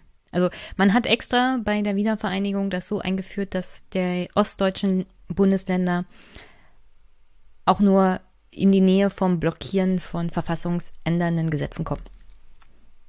Und an sich ist ja. das ja schon, also da, natürlich ist es halt nur ein Hinweis darauf, dass, dass also dieser Wunsch nach politisch, politischer Veränderung ist groß, aber wenn schon bei der Wiedervereinigung klargestellt wurde, also wenn dann nur von unseren Gnaden und sich das nach 30 Jahren immer noch so durchzieht, muss man sich übrigens auch nicht wundern, warum die Generation, die nach 1989 geboren wurde, das jetzt so weiterschleppt weil das geht ja dann durch, durch die Generation und durch das ganze System. Dieses Gefühl ähm, von zweiter Klasse ist verfassungskonform. Muss man ja so, also so muss man das eigentlich interpretieren. Also es kommt natürlich auch immer darauf an, ich meine, auf der einen Seite gibt es Regeln, ne? auf der anderen Seite müsste es dann aber auch irgendwann mal jemand geben, der sagt, das kann so nicht bleiben. Und das ist auch etwas, was ich beobachte. Wir haben halt auch niemanden, der diese diese Funktion übernimmt in Wirklichkeit. Ja, also äh, das sagt natürlich auch was mit, ich sage es jetzt mal ganz ungeschützt, aber es ist inzwischen eigentlich auch nötig, dass man es mal sagt. Ähm, wir haben natürlich auch keine, kein wirkliches politisches Personal, was dieses Format hätte, äh, tatsächlich in die Bütt zu gehen. Ne? Also ähm, unser Ministerpräsident, äh, pff, weiß ich nicht. Also äh, es bräuchte natürlich dann auch mal den Schulterschluss im Osten ein, äh, und dann wirklich auch mal ein, eine klare Ansage. Und das kann man machen, das ist nicht verboten. Ähm, aber es tut auch nicht wirklich jemand, weil alle in diesen Karriere-Pipes hängen und irgendwie hoffen, dass sie, dass sie irgendwann auch mal an der Reihe sind. So, und, äh, und das ist eben, dass es eben nicht automatisch nur mit Personen zu tun hat, sondern systematisch bedingt. Das sieht man ja schon an dem Tatbestand, dass wir einen, sowohl einen ostdeutschen Bundespräsidenten hatten, als auch jetzt 16 Jahre lang eine Ostdeutsche an der Spitze dieses Landes. Ähm, und da sieht man ja schon sehr schön, dass das systemisch ist. Äh, und, und da müssen wir tatsächlich ran, weil ansonsten werden wir eine Menge Leute mehr verlieren, als das als uns lieb ist. Da bin ich mir ganz sicher. Ich meine, die Aussage, dass die ostdeutschen Wähler halt auch nicht sonderlich viel zählen, weil sind ja halt weniger. Daran äh, ist ja auch viel dran. Und man sieht es ja auch, also die AfD in der Bundestagswahl kommt halt auch nicht höher als diese 10 Prozent, selbst wenn sie in Ostdeutschland um die 20 bis 28 Prozent holt in den einzelnen Bundesländern, weil die Tatsache bleibt ja normal. Hier sind weniger Menschen und deswegen hat es weniger Auswirkungen. Nichtsdestotrotz gucken wir uns nochmal an die jüngere Generation, von der hast du ja schon gesprochen. Wir hatten ja diesen, oder wir haben ihn noch, den Marco Wanderwitz als Ostbeauftragten, der gesagt hat, die Menschen sind Diktatur sozialisiert. Ich habe mir erzählen lassen, das hat er anders gemeint. Er hat gemeint, diese Diktatursozialisierung zieht sich bis in die nächsten Generationen durch. Die Leute, die in der Diktatur aufgewachsen sind und damit umgegangen sind, wählen aber, das haben Studien gezeigt, eindeutig demokratisch. Das heißt nicht die AfD, während die Menschen, die vor allem in der Phase Wende groß geworden sind, AfD wählen. Und wir sehen auch zunehmend, dass die umso jünger, umso mehr AfD-Wähler, vor allem in Ostdeutschland, werden wir in Westdeutschland umso jünger, umso mehr grüne Wähler haben. Woran glaubst du liegt das? Weil grüne Wähler scheinen mir doch eher so hoffnungs- und zukunftsorientiert zu sein und die denken, also wenn ich die Grünen wähle, dann passiert was und dann ändert sich was. Wie kann es sein, dass man mit 18 schon so viel aufgegeben hat, so viel Vertrauen verloren hat in das Funktionieren der Demokratie, dass man sagt, jetzt wähle ich AfD? Naja, das ist, äh, das hat was mit Haushalt zu tun, ne? Also ähm, mit Eltern, mit Einfluss, mit sozialen, äh, mit sozialer Verankerung. Und, also mit 18 äh, absolute Hoffnungslosigkeit. Ich ja, äh, ja, weiß ich nicht, ob man das so deuten kann oder ob das nicht einfach tatsächlich eine Vorstellung, eine, also eine völlig andere Vorstellung des Lebens ist, die dahinter steht. Also ich würde das nicht unbedingt immer als hoffnungslos. Es ist eine andere Idee. Und diese, diese Idee, die kommt irgendwie aus dem 16. Jahrhundert. Ähm, aber das ist halt eine andere Idee. So, es ist, ist nicht immer nur Hoffnungslosigkeit, das äh, auch nicht immer nur Wut. Also auch das wäre zu einfach. Also na, es gibt schon einen, einen veritablen Teil, die schwer auf Identitätssuche sind, die schwer darauf bedacht sind, dass sich nichts ändert. Ähm, na, also die großen Freunde des Stillstandes, des Bewahrens. Das ist ja, das ist ja die Wurzel des, der Konservativen, ist ja das Bewahren. Und äh, ultrakonservativ ist dann meistens auch ziemlich weit rechts draußen. Ähm, ohne jetzt zu sagen, es handelt sich hier pauschal um Rechtsradikale, das stimmt nicht. Das wäre, das wäre falsch. Das wäre wieder pauschal und deshalb auch falsch. Ähm, das hat aber auch sehr viel, also wir sind wieder bei Lebensrealitäten. Ne? Wir müssen uns angucken, ähm, dieses, dieses Framing, was im politischen, in der politischen Auseinandersetzung jetzt läuft, auch, auch befeuert durch die Netzwerke, ähm, was hier auf wenig Medienkompetenz stößt auf der anderen Seite. Äh, da haben wir auch in der Schule was verpasst, muss man ganz klar sagen. Also dieses, äh, es sind ja, also was Wanderwitz sagt, ist ja nicht alles falsch. Ne? Es sind, sind zwar manchmal Binsen und die sind auch sehr unglücklich formuliert, ähm, aber es ist nicht alles falsch. Und äh, tatsächlich haben wir im Osten lange, lange Zeit politische Bildung vernachlässigt. Das ist ein Fakt. Ähm, und äh, das fällt uns natürlich jetzt genauso auf die Füße, wie auch, äh, dass wir zum Beispiel in Sachen Digitalisierung in der Schule noch nicht weiter sind, demzufolge auch wenig Kompetenz im Umgang mit Netzwerken da ist. Äh, und niemand fragt, was ist die Quelle und kann das sein, was ich da lese. Und wenn dann, wenn dann die Grünen hier im Digitalwahlkampf reduziert und denunziert werden als diejenigen, die jetzt eine Fahrt zur Arbeit ähm, quasi unbezahlbar machen, dann löst das bei Leuten, die es nicht besser wissen, äh, reale Existenzängste aus, weil wir leben hier im Freistaat Sachsen mit über die Hälfte der Menschen im ländlichen Raum. Und der ländliche, im ländlichen Raum bei uns ist der öffentliche Nahverkehr äh, ähnlich häufig wie ein Schnabeltier gelegentlich. Äh, ich habe hier zwei Buslinien, die fahren nicht, wenn Schulferien sind, wenn der Schülerverkehr nicht stattfindet. Durchschnitt, äh, Durchschnitt in, im ländlichen Raum. So, und äh, da löst das das sind Hard Facts. Und wenn man den Leuten sagt, hey, die jetzt hier schon rechnen, weil sie eine schlechtere Einkommenssituation haben, weil sie extrem pendeln müssen und, und, und, dann sind das ganz reale Punkte, die man behandeln muss. Und wenn dann eine Partei, die möglicherweise da auch richtig unterwegs ist, also ich will das ja gar nicht in Abrede stellen, ähm, es nicht schafft, das dann zu vermitteln, weil hier keine Basis und keine Verankerung da ist. Also einfach keiner da ist, der die Leute mal nimmt und sagt, ich erkläre euch das jetzt mal, wie das eigentlich wirklich ist ähm, dann läuft sowas natürlich wirklich echt aus dem Ruder und produziert Angst. Und die höchste Steigerungsform von Angst ist Existenzangst und aus Existenzangst entsteht Wut. Das ist eine Kette.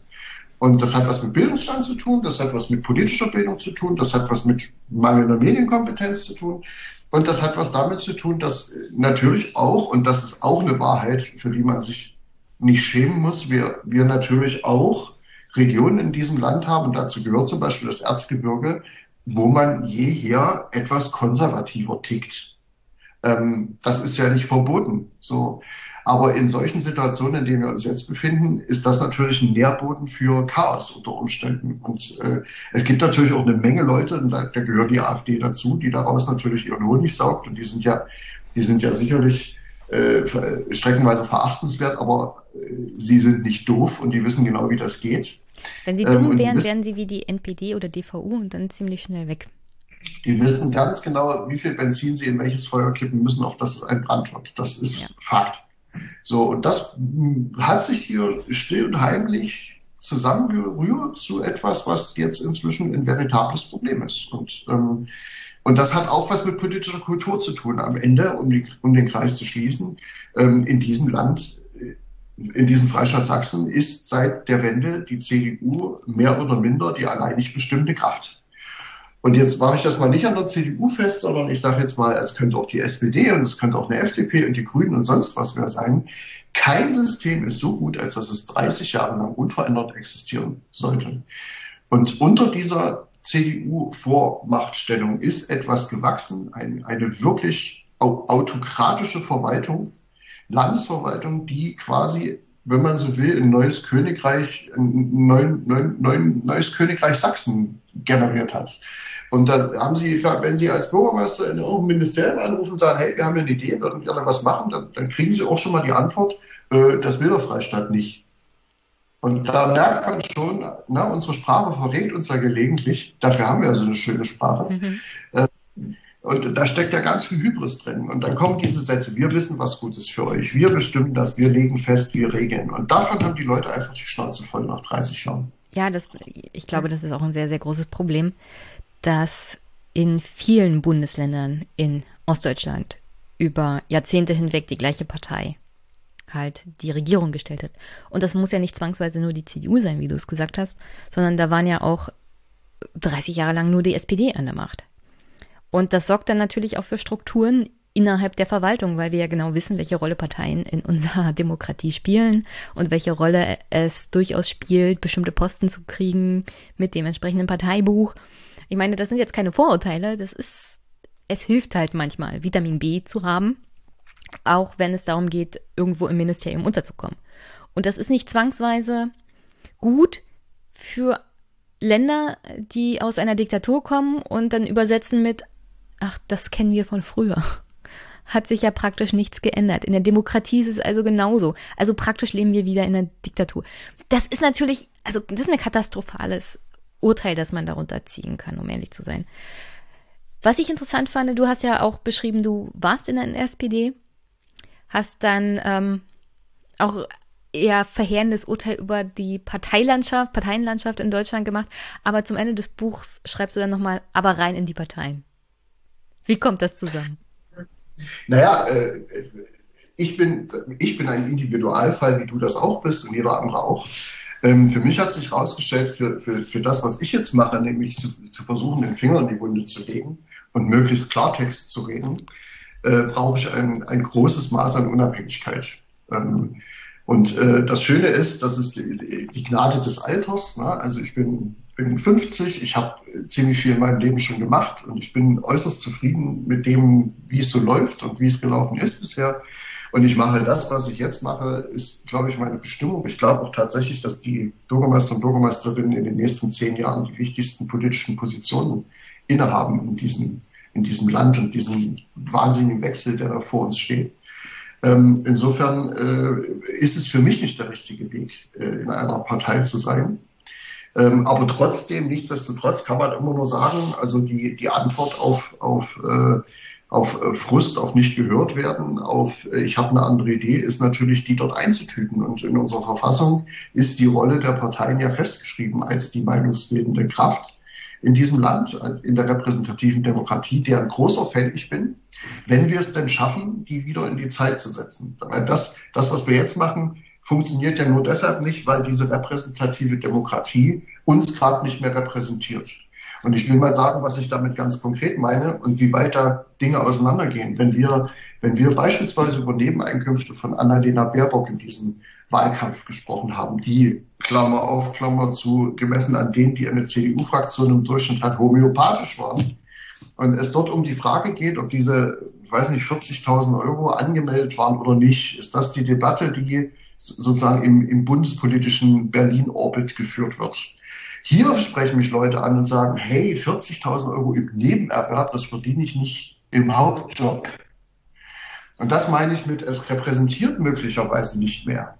Also wir, wir müssen sehen, dass wir das wieder miteinander verkoppeln, dass die, die Politik machen, wieder mehr tatsächlich im richtigen Leben verkoppelt sind. Und dagegen hilft eigentlich nur diese Parteikarrieren zu beenden, zwei Amtszeiten auf jeder politischen Position, äh, das Listenwahlrecht beispielsweise abzuschaffen, zu sagen, okay, es gibt in diesem Wahlkreis fünf Mandate zu vergeben, soll doch jeder sich stellen und soll doch jeder gewählt werden. Nur so kann man diese, diese, diese Automatismen, die in den Parteien gewachsen sind, wo dann ein Apparat entsteht, der eine eigene Idee hat, die möglicherweise nichts mit dem zu tun hat, was, was sein Souverän eigentlich möchte, sondern sich nur darum dreht, wie man denen das am besten verkauft, dass sie glauben, dass es in ihrem Namen so läuft, ähm, dann kann man nur an systematische Dinge rangehen. Und ich habe bei mir angefangen, ich habe meinen Leuten hier gesagt, wenn ihr mich nochmal wählt, äh, dann ist die zweite Legislatur auch meine letzte. Weil wenn die zu Ende ist, war ich 14 Jahre Bürgermeister dieser Stadt. Das ist länger als Angela Merkel Kanzlerin war. Und ich finde, das reicht. Und was ich in 14 Jahren hier nicht schaffe. Na, Angela Merkel war 16 Jahre Kanzlerin. Ja, fast. ähm, und äh, was soll mir in 21 Jahren, also in einer nochmals siebenjährigen Legislatur gelingen, was ich vorher mit den Leuten hier in 14 nicht hinbekommen habe? Also das ist, ich glaube, das wird dann irgendwann kontraproduktiv. Also man dann noch der Meinung zu sein, man ist immer noch die beste aller Lösungen, ist äh, Hybris. Ähm, und ich finde, solche Dinge wären sehr wichtig, um genügend Wandel in die Politik zu bekommen um, um diese Kontinuitäten, die dadurch entstehen, dass man so Gefolgschaften hat. Na, da ist jemand 30 Jahre in der Partei, der zieht Leute nach, die sind alle so wie er. Ähm, wir haben Parteikarrieren, die fangen, die fangen bei Abgeordneten als, als Büroassistenz an und sitzen inzwischen im Bundestag. So, nichts gegen, damit ich nicht wieder falsch verstanden wäre, auch das habe ich ja schon öfter mal erlebt, nichts gegen junge Leute im Bundestag. Nur muss dieser Bundestag eben in seinem Altersquerschnitt auch repräsentieren, was hier draußen los ist. Und, da, da, und die, der richtige Mix ist natürlich jung und neue Ideen, aber eben auch Erfahrung beispielsweise, damit auch eine Glaubwürdigkeit entsteht. Ähm, und das ist auch wieder so ein Punkt, Glaubwürdigkeit und Vertrauen. Ne? Das, das geht, ja, geht ja einher. Und wenn, wenn jemand heute Familienminister ist, morgen Verteidigungsminister und übermorgen die Europäische Kommission leiten darf, obwohl er da nicht mal zur Wahl stand, ähm, dann ist das was, was dem Wähler so ein bisschen ins Grübeln bringt. Und, äh, und dann eben auch na, die Kompetenzvermutung da nicht da ist und sagt, ja, pff, das ist ja beliebig. Und das geht ja auch nur, weil wir es zugelassen haben, dass unter diesen Strukturen eine Verwaltung entstanden ist, die weitgehend autark funktioniert. Also ich gehe mittlerweile so weit, also hier im Freistaat kann ich, sage ich das immer wieder, auch wenn das hier keiner hören will, ähm, dieser Verwaltung ist es inzwischen vollständig egal, wer unter ihr regiert. Und, und das ist ein Fakt. Wir werden immer komplizierter, es wird alles immer mehr verklausuliert, mit Paragraphen versetzt. Das ist ja auch ein Schutz des Systems gegen das Einmischen des Bürgers, weil der oftmals bei so einer Problemanalyse dann auch irgendwann aussteigt und sagt, verstehe ich nicht mehr. So. Also äh, da muss ich mal kurz einhaken, weil ich komme ich komme aus der Verwaltung und ich erlebe gerade, es steht eine Riesenreform an bei mir. Und ähm, ohne großartig ins Detail zu gehen, kann ich sagen, alles das, was ich als Erfahrung mitbringe und das, was als Vorstellung in Ministerien ist, wie Ministerium ist, wie es zu funktionieren hat, geht Welten auseinander. Und wenn ich dann anbringe, so wird das nicht funktionieren. Und wir brauchen aber auch das und das. Hm? Haben wir drüber gesprochen? Diskutieren wir noch drüber? Ich muss nächstes Jahr, also in, in weniger als acht Monaten, anfangen, neue Erklärungen zu bearbeiten. Für eine neue Steuerreform. Und die reden noch drüber. Und ich sage ihnen, so wird das nicht funktionieren.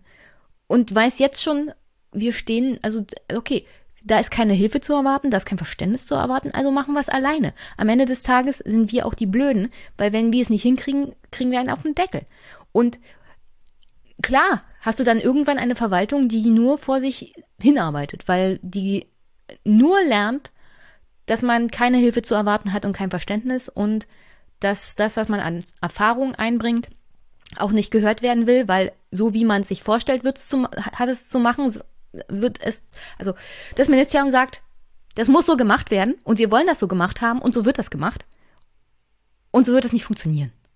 Wenn man, also wenn man wirklich mit Menschen arbeitet, dann weiß man ganz genau, so, so wird das nicht funktionieren. Ja? Und ich muss meine Arbeit schaffen. Und wenn ihr mir ein System vorgibt, in dem ich meine Arbeit nicht schaffen kann, dann mache ich es halt so, wie ich es mir vorstelle. Dann ähm, brauche ich aber auch nichts vom Ministerium zu erwarten. Ja? Und dann müssen sie sich aber auch bitte nicht beschweren, dass ich es mache, wie ich es für richtig halte, weil wie ich es für richtig halte, schaffe ich meine Arbeit. Und das ist am Ende des Tages alles, was zählt. Und um ehrlich zu sein, da, da sieht man auch, wie es übrigens bei Politik und Verwaltung auseinanderfällt. Weil ich da teilweise Leute zu sitzen habe, die vor zwei Monaten ihre Ausbildung fertig kriegen, als Jurist oder was auch immer, dann Chef der Abteilung werden für die, für die Steuer, für die ich zuständig bin und dann Ansprechpartner im Ministerium sind. Wo ich mich frage, habt ihr, habt ihr die Jüngste da genommen? Die mit der wenigsten Erfahrung, damit sie euch am wenigsten widerspricht oder was ist hier der Sinn der Sache? Ja? Also nicht nur Bürger und Politik fallen auseinander, auch Politik und Verwaltung fallen auseinander. Und natürlich funktioniert dann gar nichts mehr. Und das ist übrigens auch für die Verwaltung ust frustrierend. nur mal so. Ja, Rennen musste man ja, das ist ja ein Schwerpunkt gewesen im ersten Buch. Da hat ja die Verwaltung auch ein, ein eigenes Kapitel, weil ich das natürlich ja auch sehe. Da sitzen ja auch Menschen und die haben Ideen und die wissen, wie ihre Realität aussieht und die sich also inzwischen ja schon fast entschuldigen dafür, dass sie irgendetwas machen müssen, von dem sie genau wissen, dass es für alle Driss ist.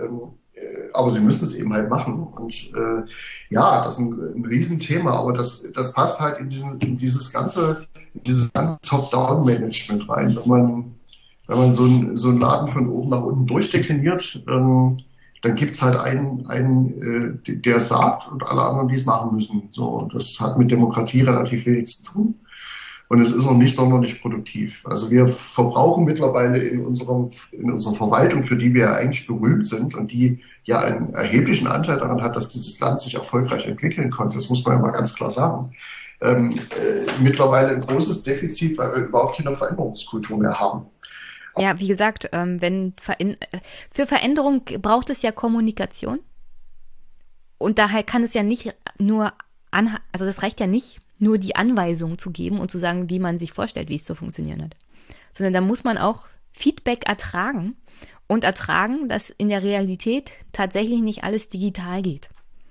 Weil wir eine alte Gesellschaft haben, die nicht alle Internet haben und die nicht alle einen Enkel haben, der Internet hat. Also solche Antworten kriegt man dann. Ja, wie sollen die Leute denn die Erklärung machen, die kein Internet, kein Computer haben? Denn die haben doch sicherlich alle Enkel. Wollt ihr mich verarschen? Ist das jetzt eure Antwort oder was? Also mal ganz ehrlich. Und dann, dann sitzt man da als Beamter und denkt sich seinen Teil und sagt, gut, wissen wir Bescheid. Und dann kriegst du eine Verwaltung, die auch nur noch vor sich hin verwaltet. Weil, um ehrlich zu sein, permanent gegen Windmühlen anrennen ist natürlich absolut frustrierend. Und das muss man nicht auf Arbeit machen, wenn man es schon privat macht.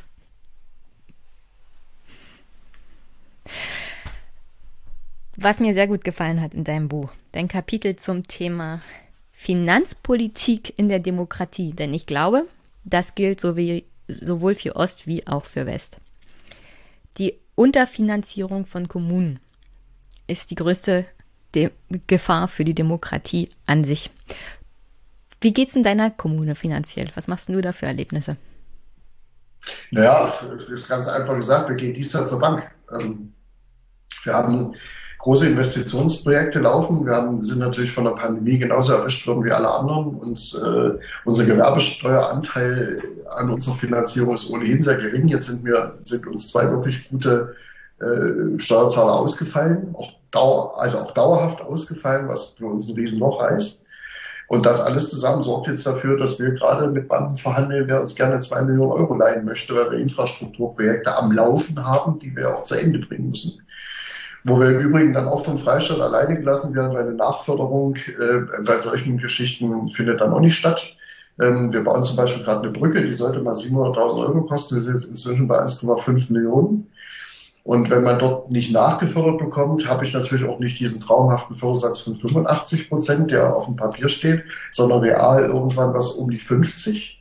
Und den Rest muss ich irgendwie finanzieren. Und das ist in einer, in einer Kommune, die per se in ihrem Haushalt ungefähr fünf Prozent der Mittel nur noch frei zur Verfügung hat, ähm, über die sie also quasi mit ihren Ortschaftsräten, mit ihrem Stadt, mit ihrem Stadtrat, mit ihren Bürgern gemeinsam Ideen entwickeln kann, ähm, dann ist man verdammt, sich auf dieses äh, Fördermittel, auf diese Fördermittellotterien einzulassen äh, wo ja unter Umständen jeder Stadtratsbeschluss, den man trifft und sagt, wir wollen einen Spielplatz bauen, ja nur eine Absichtserklärung ist, weil das heißt, Bürgermeister macht auf die Socken besorgt das Geld. Und das hebelt Demokratie aus an verschiedenen Punkten. Erstens, viele Leute, die sich einbringen wollen, lernen das, ja, dass dieser Mangel sozusagen ein System hat und haben natürlich auch wenig Lust, sich in ihrer Freizeit an Mangelverwaltung zu beteiligen. Das, kann ich auch nachvollziehen. Wer dreimal bei mir war und sagt, Mensch, ich habe eine Idee, wollen wir das nicht machen? Und ich muss dem dreimal sagen, sorry, finde ich total super, was du da machen willst, aber wir können es nicht. Ähm, ein viertes Mal kommt ja nicht. Ne? Das im Übrigen macht auch Frust, äh, ohne Frage. So, und ähm, wenn man, wenn man diese, diese, dieses Fördergeld, was im Freistaat verteilt wird bei uns, bleibt man nur bei uns im Land durch vier Millionen Sachsen teilen würde, sind das 250 Euro pro Kopf mal 4.500 Einwohner, hätte ich 1,25 Millionen garantiert jedes Jahr und äh, hätte die Aufgabe, mit, gemeinsam mit unseren Räten und den Bürgern dieser Stadt herauszufinden, was wir damit Sinnvolles anstellen. So, ähm, ganz ohne Aufwand. Und wenn wir diesen, dieses, äh, damit würde ja auch der, der ganze Fördermittelverwaltungskram wegfallen, der auch nochmal irgendwas um die 200 Millionen kostet. Ähm, also quasi im Eigenverbrauch ein, ein Fünftel der Summen, die da zur Verfügung stehen, nochmal selbst verbrennt, damit man, wir nachweisen, dass wir dann wirklich den Spielplatz oder den Sportplatz oder die Straße gebaut haben. Also wir beweisen ja dann auch, dass es nachts weiterhin dunkel wird ähm, und das kostet halt auch nochmal wahnsinniges Geld und dauert ewig und macht wahnsinnig viel Arbeit. Und das ist alles so, das ist so 80er. Ne? Also das ist, das, das hat was mit, wir vertrauen euch nicht zu tun. Das hat was damit zu tun, wir wollen die, die Macht der letzten Entscheidung haben. Das heißt, wir als Fördermittelgeber haben das letzte Wort. Ihr könnt euch gerne was ausdenken, aber wir, Mutti und Vati in Dresden, entscheiden, ähm, ob ihr das jetzt auch machen dürft oder nicht. Und danach kommen Mutti und Vati aus Dresden noch vorbei, gucken mal ins Kinderzimmer und gucken, ob wir auch ordentlich aufgeräumt haben. Und das ist das, was die Leute lernen. Und das ist, das ist etwas, was gerade die Menschen, mit denen wir viel erreichen, die im Ehrenamt sich aufopfern, die ein Verständnis mitgebracht haben aus noch aus älteren Zeiten, ein ganz anderes Verständnis für Gemeinschaft äh, mitbringen, die aber auch eine andere Hoffnung hatten, als diese Mauer fiel. Die äh, gehofft haben, jetzt geht hier eher was mit, wir bestimmen selber und jetzt können wir was machen. Und so bitterlich enttäuscht sind, ähm, dass nicht wenige davon auch irgendwann in das extrem frustrierte Lager wechseln. Und deshalb ist das so wichtig. Ähm, heißt ja immer, Kommunen wollen mehr Geld. Wir wollen nicht mehr Geld. Wir wollen, dass dieses Geld, was ohnehin über irrsinnig komplizierte Fördermechanismen verteilt wird, einfach pauschal gegeben wird. Mehr wollen wir gar nicht. Wir wollen das Land nicht mehr belasten, als, ohne, als ohnehin geplant ist, aber wir wollen selber entscheiden mit unseren Leuten gemeinsam.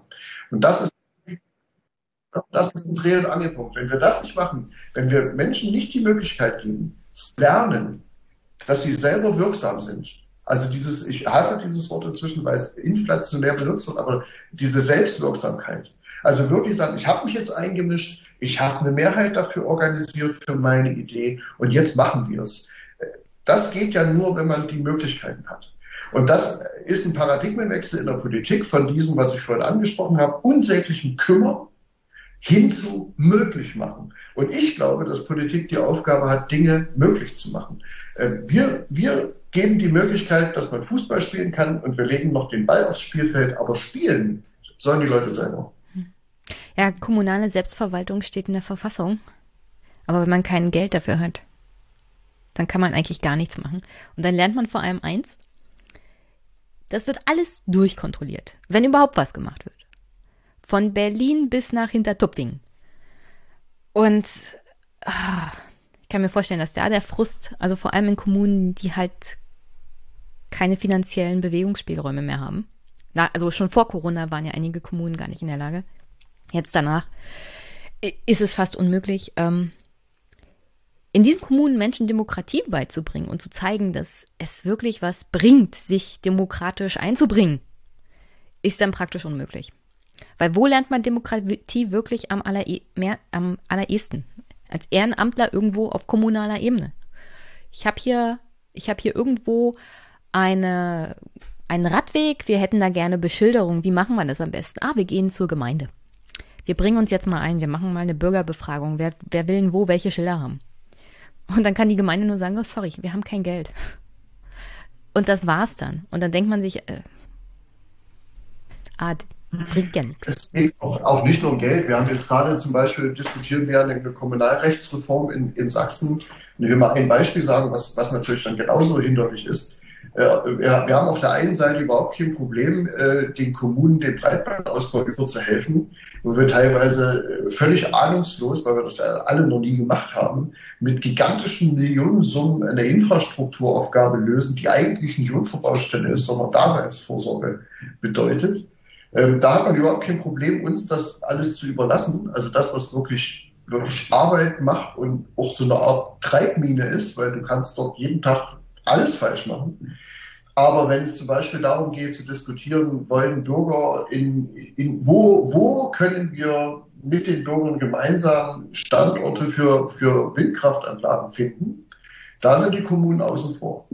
Diese Diskussion kommunalisiert man nicht. Hm. So, und das, und das sind so, das sind so Wege, wo ich sage, Leute, wir müssen die Leute mitnehmen. Wir müssen Wege finden, wie wir mit den Menschen gemeinsam in einer Lernkurve diese Herausforderung der Energiewende beispielsweise mit ihnen gemeinsam meistern.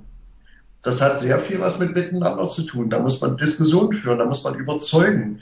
Nein, was macht man? Man nimmt es aus der Fläche und bestimmt es von irgendwo. Und das sind alles Öl auf die Mühlen derer, die sagen, guckt, ähm, es interessiert sich niemand für euch. Und das, sind, das ist so fahrlässig und so unnötig auch. Weil es ist tatsächlich nicht, nicht nirgendwo in Stein gemeißelt, dass Menschen grundsätzlich unvernünftig sind oder nicht in der Lage wären, in einem großen, in einer großen Diskussion in einer Stadt herauszufinden, ob sie etwas wollen oder ob sie etwas nicht wollen. Und wenn sie etwas wollen, wie das auszusehen hat. Ich finde, das ist in unserer Gesellschaft an der Zeit, dass wir das der Gesellschaft auch wieder überlassen. Denn nur so, und das ist mein zentrales Argument eigentlich, und ich sehe das hier, wir machen hier viele solcher Beteiligungsprozesse, nur so lernen die Leute auch, wenn sie sich, wenn sie es selber machen, wie schwer das ist, einen guten Kompromiss auszuhandeln. Die kriegen dann auch eine ganz andere Sicht auf die Arbeit von Stadträten zum Beispiel oder von Ortschaftsräten. Wenn man einmal in so einer Geschichte drin war und sagt, jetzt sitzen da 60 Leute und diskutieren darüber, wie eine Marktplatzgestaltung sein soll, dann merken die nämlich, dass das nicht so Eier Popeye ist und alle hoch die Hände Wochenende und dann ist der Plan und wir bauen irgendwas, scheißegal, ob es irgendjemandem gefällt. So, und äh, wer das einmal mitgemacht hat, der hat ein Verständnis dafür entwickelt, wie wichtig das auch ist und wie schwer das ist. Und dann, und dann läuft der Laden anders. Also das muss man ganz klar sagen. Du bist ja auch Vater, wa? Ja. Hast du deine Kinder so erzogen, dass sie null Selbstverantwortung gekriegt haben, es sei denn, du hast es mal kurz zugelassen? Ich meine, das ist, das ist ja, das ist ja fast wie, als würde man seinen Kindern permanent die Eigenverantwortung entziehen, weil man denkt, ach, ich, ich habe jetzt aber die Erfahrung, ich weiß das besser. Lass mich das mal entscheiden. Und wenn es darum geht, Süßigkeiten zu kaufen, dürfen sie dann selber entscheiden, oder was? Naja, wir sind, wir, wir neigen der Politik inzwischen dazu, äh, so eine, so eine elterliche Rolle einzunehmen. Und genau das ist falsch. Und genau das ist auch ein ganz wichtiger Punkt, warum Leute mittlerweile aussteigen, ähm, weil sie eben nicht jeden Tag belehrt werden wollen und weil es manchmal auch schwierig ist, dass Leute, die auf den ersten und manchmal sogar auf den zweiten Blick eigentlich die fachliche Kompetenz nicht mitbringen, äh, Leuten, die möglicherweise ihr ganzes Leben in einem bestimmten Themenfeld verbracht haben, dann die Welt erklären. Ähm, das sollten wir einfach lassen. Also, aber das hat nur was mit Vertrauen zu tun. Es ist eine reine Vertrauensgeschichte. Diese ganzen Regelwerke, die wir da haben, sind nur darauf ausgerichtet, dem, dem Misstrauen sozusagen ausreichend Absicherung zu geben. Und ähm, wir müssen anfangen zu vertrauen. Und wenn die Leute, wenn, wenn, wenn das Land der Kommune nicht traut, die Kommune dem Land nicht mehr über den Weg traut, ähm, die, die Kommune dem Bürger nicht traut, der Bürger der Kommune nicht traut, äh, dann haben wir so, so eine Widerspruchsgesellschaft. Und so habe ich, so sehe ich uns ja hier inzwischen. Unser Staat pflegt zu seinen Bürgern eigentlich ein Widerspruchsverhältnis. Na, also da, da kommt, also wenn ich mit, mit, diesem Staat mal irgendwas zu tun habe, dann ist es meistens, weil er irgendwas festlegt und da steht dann hinten dran in den 30 Seiten, die da mitkommen inzwischen, dass ich ja in den Widerspruch gehen kann, wenn ich damit nicht einverstanden bin. Rechtsbehelfsbelehrung, äh, immer hinten dran im Kleingedruckten. Genau. Es kommt äußerst selten vor, dass dieser Staat mich als Bürger fragt, was ich von irgendwas inhaltlich halte. Und das machen wir zu wenig das machen wir ganz schlecht. Und das geht, da bin ich wieder in der Kommune, das geht am besten in der Kommune. Das geht auch noch sehr gut in Regionen. Ähm, das wird auf Landesebene schon schwierig. Wobei auch da das nicht unmöglich wäre. Wir, wir sind jetzt dabei, wir losen, wir wollen jetzt einen Bürgerrat losen bei uns in der Stadt. Das ist die nächste Stufe zur Bürgerbeteiligung. Ähm, und so ein, so, ein, so ein geloster Bürgerrat, wo steht denn geschrieben, dass nicht auch eine Landtagsfraktion oder eine Bundestagsfraktion nicht auf die Idee kommen kann, zu bestimmten Gesetzesentwürfen oder zu größeren Veränderungen, die geplant sind, nicht auch thematisch sich einen Bürgerrat zu losen, um einfach mit den Leuten gemeinsam einen repräsentativen Querschnitt aus der Gesellschaft diese Dinge mal zu diskutieren, bevor wir sie in einen Gesetzestext verwandeln. Das geht auch. Man sagt immer, das geht nicht und du immer mit deinem kleinen Dorf da, mit deinen 4500 Leuten, du kannst ja immer klug reden, das, ihr kennt euch ja alle und da geht das. Das geht überall. Das geht in großen Städten, das geht auf Landesebene, das geht, wenn man es will. Und hier geht es um Wollen. Und, hier geht, und da muss man Macht teilen wollen ähm, weil das bedeutet, Macht zu teilen, äh, Leute einzubinden und mitentscheiden zu lassen, ist eine Machtfrage. Geld unter Fördervorbehalt zu stellen, ist eine Machtfrage. Und wenn ich das, wenn, wenn ich mehr Demokratie will, dann muss ich mich von Macht trennen. Das ist ganz einfach. So, und äh, da müssen wir hin. Und notfalls müssen die Bürger sich das irgendwann noch einfordern. Deswegen bin ich bei der Finanzpolitik ich bin da hundertprozentig auf deiner Seite. Also ich fordere hier in dem Podcast auch schon länger, gibt den Kommunen mehr Geld, oder gibt ihnen die Freiheit, über ihr Geld selbst zu entscheiden, ja. Zwingt sie nicht permanent durch diesen Förderdschungel. Das bindet, das bindet einfach zu viel Personal, zu viel Energie. Das macht, also das frustriert. Die Kommunen, die kennen, also die all das nicht aufbringen können und das, also die weder Personal haben noch die Energie, die werden abgehängt, dann sind die Bürger frustriert, die Kommune und überhaupt alle. Also mehr Freiheit, ja. Und aus, wenn ich das sage hier, als nicht so großer Fan von der FDP, mehr Freiheit, mehr Vertrauen. Wer Vertrauen gibt, der kriegt es auch zurück. Und daran mangelt es aktuell absolut. Das ist so, das ist so traurig. Also die Antwort können, die ist so einfach. Und, und das Problem ist halt, dass wir in Berlin Politiker haben, die unbedingt auf dem Knopf drücken wollen, wenn es ums Geld verteilen geht, weil sie denken, wenn sie irgendwo einen Scheck übergeben, einen riesengroßen, dann kriegen sie mehr Stimmen. Und das machen sie auf Landesebene genauso. Wenn Landtagswahlen anstehen, dann werden freudig Checks verteilt. Aber dann sind die Landtagswahlen vorbei und man hat trotzdem nicht mehr Freiheit, was das Ausgeben von Geld und ähm, von Planen von Projekten angeht auf kommunaler Ebene. Und das ist unglaublich ärgerlich. Ich will nicht, ich will nicht andauernd frustrierend sagen, aber es ist unglaublich ärgerlich. Naja, man muss es immer ansprechen. Ja. Also ist ja, äh, ich habe ja in dem Buch auch äh, diesmal darauf geachtet, dass es jedes Mal auch einen Lösungsvorschlag enthält zu dem, was ich kritisiere. Das stimmt, dann, das stimmt. Ich habe ich hab auch, ich war froh, dass da überall dann am Ende Lösungsvorschläge waren.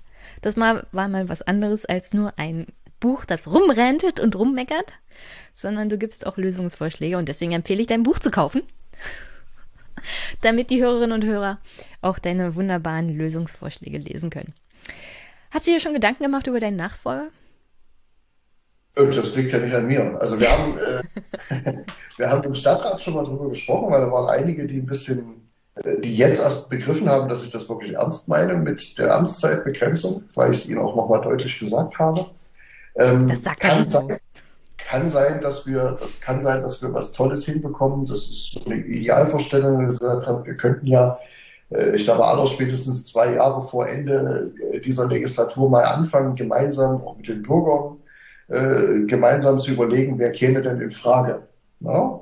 Ähm, das könnte man ja durchaus auch mal machen. Es bleibt bei einer Wahl natürlich, also als keine, ne, das ist ja keine Erbfolge. Ähm, das haben wir ja Gott sei Dank überwunden. Ähm, ah, bei manchen Politikerfamilien bin ich mir da nicht so sicher. Auf der kommunalen Ebene geht das nicht. Nee, wollen wir auch gar nicht, aber äh, gibt ja so eine Vorstellung, dass man sagt, man könnte ja tatsächlich in diesen sehr offenen Prozessen, die wir haben, auch diese Frage langfristig thematisieren und dafür sorgen, dass nicht erst irgendwie so vier Wochen vor der Amtszeit, hoch, der hört ja auf, was machen wir denn jetzt? Ne? Ähm, jeder ist ersetzbar und äh, wenn ich hier rausgehe, bin ich 56. Wenn da mal jemand kommt, der vielleicht eine 3 vorne stehen hat, ähm, wäre das ja auch mal was Belebendes. So, also ich äh, denke, das ist eine gute Idee so. Und ich werde hier auch wohnen bleiben, ich werde auch weitermachen, gibt tausend Ideen, ähm, wie man das Ganze weiter unterstützen kann, aber eben nicht in der ersten Reihe. Ja, und äh, sich rechtzeitig über die Nachfolge von Bürgermeistern Gedanken zu machen, ist in Deutschland umso wichtiger geworden. Es gibt ganze Gemeinden und Kommunen, die händeringend jetzt schon Ausschreibungen machen und sich die verrücktesten Sachen ausdenken, damit sie einen Bürgermeister kriegen. Also ist keine so schlechte Idee, da frühzeitig mit der Suche anzufangen. Okay, dann herzlichen Dank, dass du hier im Podcast warst. Danke für das tolle Buch. Es hat mir besser gefallen sogar als das erste. Wenn ich das sagen darf. Alle guten Dinge sind drei. uh, ja, ein drittes, du kannst ja dann über die Suche deines Nachfolgers oder deiner Nachfolgerin schreiben. Hast du noch, hast du noch eine Botschaft an die Hörerinnen und Hörer? Ja, mischt euch ein. Das ist eigentlich, ne, es ist euer, es ist euer Land. Es ist, äh, es passiert in, in eurem Namen ähm, und ihr, ihr habt mehr als eine Stimme aller, aller paar Jahre zur Wahl. Hängt euch rein, grillt eure Abgeordneten, entwickelt Ideen, sucht Mehrheiten und macht was draus danke dir recht herzlich, Dirk, dass du dir Zeit genommen hast und viel Erfolg heute noch und schönes Wochenende. Herzlichen Dank. Viel Erfolg dir auch in deinem Podcast. Ciao, ciao. Ciao, ciao.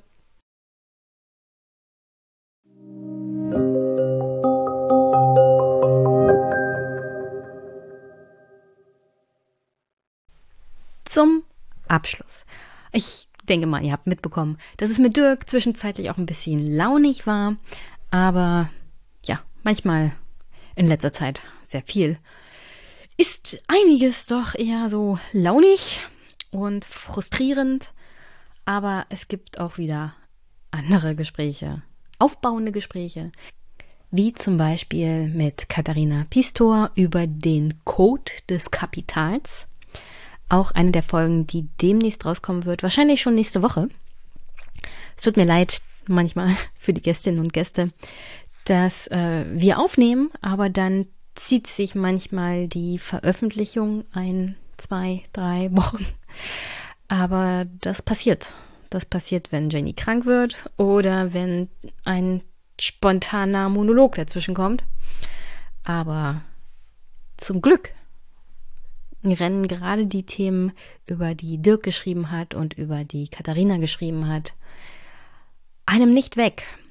Und ich sage zum Glück, und bin fest überzeugt, dass wenn sie uns wegrennen würden, sich einige Probleme erledigen könnten, die wir so aktuell in unserer Gesellschaft haben.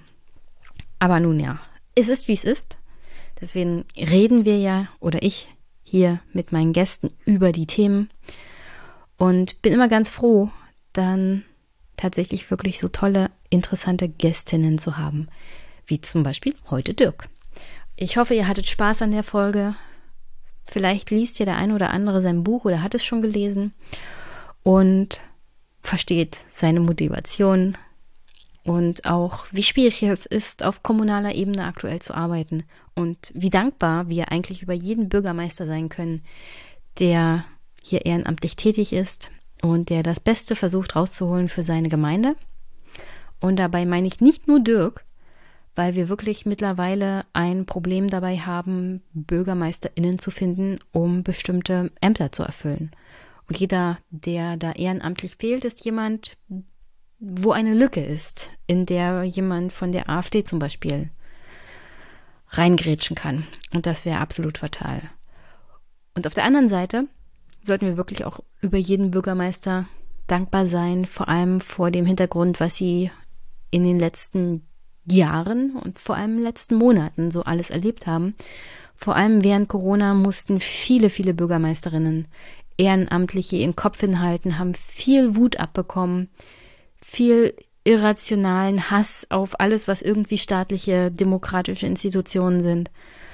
Und deswegen, wenn ihr einen guten Bürgermeister habt, sagt ihm auch mal Danke bei der Stadtverordnetenversammlung. Die haben es alle nicht wirklich leicht und haben auch einen harten Job. Ich persönlich kenne auch den einen oder anderen Bürgermeister, wo ich mir wünschen würde, dass er besser gestern als heute seinen Job aufgibt. Aber das sind meistens so Leute, die doch eher schon in den Bereich der AfD fallen. Wo man sich denkt, muss das sein? Muss das sein? Aber dann hat man Leute wie Dirk und dann ist man wieder happy. Und das ist übrigens auch die Mehrheit.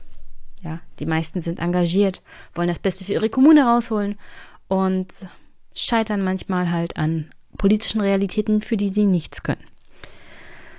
Und sonst, ja, wenn euch die Folge gefallen hat, teilt sie, empfehlt sie, gebt mir Feedback, würde mich riesig freuen. Geht übrigens auch im Podcatcher eurer Wahl bei iTunes immer gerne mal bewerten. Ist gut für den Podcast. Und dann nächste Woche, wie gesagt, Katharina Pistor und der Code des Kapitals. Vielleicht ein bisschen was zu den Pandora Papers und zur Wahl in den USA. Ich habe zwar diese Woche schon ein bisschen was gelesen, aber um das nochmal ein bisschen sacken zu lassen und vielleicht den einen oder anderen O-Ton zu kriegen und vielleicht um auch zu sehen, was denn jetzt genau mit der ersten Hälfte von Joe Bidens Infrastrukturplan wird, wurde ja geteilt. Build Back Better wurde ja in verschiedene Pläne geteilt. Vielleicht noch na, da mal eine Woche ins Land gehen lassen und dann gucke ich mal nächste Woche, was ich euch zur Wahl in Virginia, in New York und auf den anderen Plätzen so sagen kann. Ich meine, habe ja mitgekriegt, was bei Twitter dazu zu sagen war. Aber wenn wir über Virginia hinaus gucken, ist vielleicht die Story von der Rassismus und die rechten Evangelikalen schlagen zurück nicht zwangsweise das, was uns hängen bleiben sollte, sondern da gab es noch andere Wahlen auf verschiedenen Ebenen und auch in Virginia war es nicht nur alleine die Bildung, die entscheidend war. Joe Biden hat absolut ein Problem. Und es ist nicht nur dieser von den Republikanern gerne ausgenutzte Critical Race Theory Aspekt, der natürlich auch viel Falschmeldung beinhaltet, keine Frage. Unter dem allen schwelt aber wirklich noch so ein ganz, ganz anderer Aspekt und das ist Wirtschaft und Zukunftsaussichten. Das scheint so zu sein, dass es wie immer ist im amerikanischen politischen System. Die regierende Partei des Präsidenten wird abgestraft, wenn es die Amerikaner der Meinung sind, dass es nicht gut läuft. Und dann ist, um ehrlich zu sein, wenn man sich das alles anguckt, nicht viel anders. Und dann kann man natürlich darauf hinweisen, der demografische Wandel kommt und die Mehrheiten für die Demokraten werden für Generationen sichergestellt sein. Aber wenn das so ist, also wenn der demografische Wandel wirklich kommt und wenn die Mehrheiten sich, was zum Beispiel Latinos und Person of Colors angeht, verschieben, würde ich trotzdem nicht darauf wetten, dass die Demokraten für den Rest der amerikanischen Existenz absolute Mehrheiten haben werden. Da werden sich dann auch Fragen von Klasse natürlich ganz anders auftun. Und dann muss man mal sehen, vielleicht werden die Republikaner die nächsten 50 Jahre tatsächlich nicht überstehen, aber dass es dann eine Partei gibt mit den Demokraten, die das Sagen haben und keine konservative rechte Partei mehr, ist eher unwahrscheinlich. Die politischen Realitäten grundsätzlich auf der Welt sprechen eine andere Sprache und das haben wir ja auch mit dem Aufkommen der AfD in Deutschland dann gesehen. Die Welt ist im Umbruch und das fördert eher polarisierte politische Realitäten und auch eher rechte Parteien. Also ja, insofern nächste Woche mal ein paar Gedanken dazu, noch ausführlicher wahrscheinlich. Aber ich sehe noch nicht, dass die, der demografische Wandel absolut durchschlagen wird und absolut die politische Realität zerschlagen wird.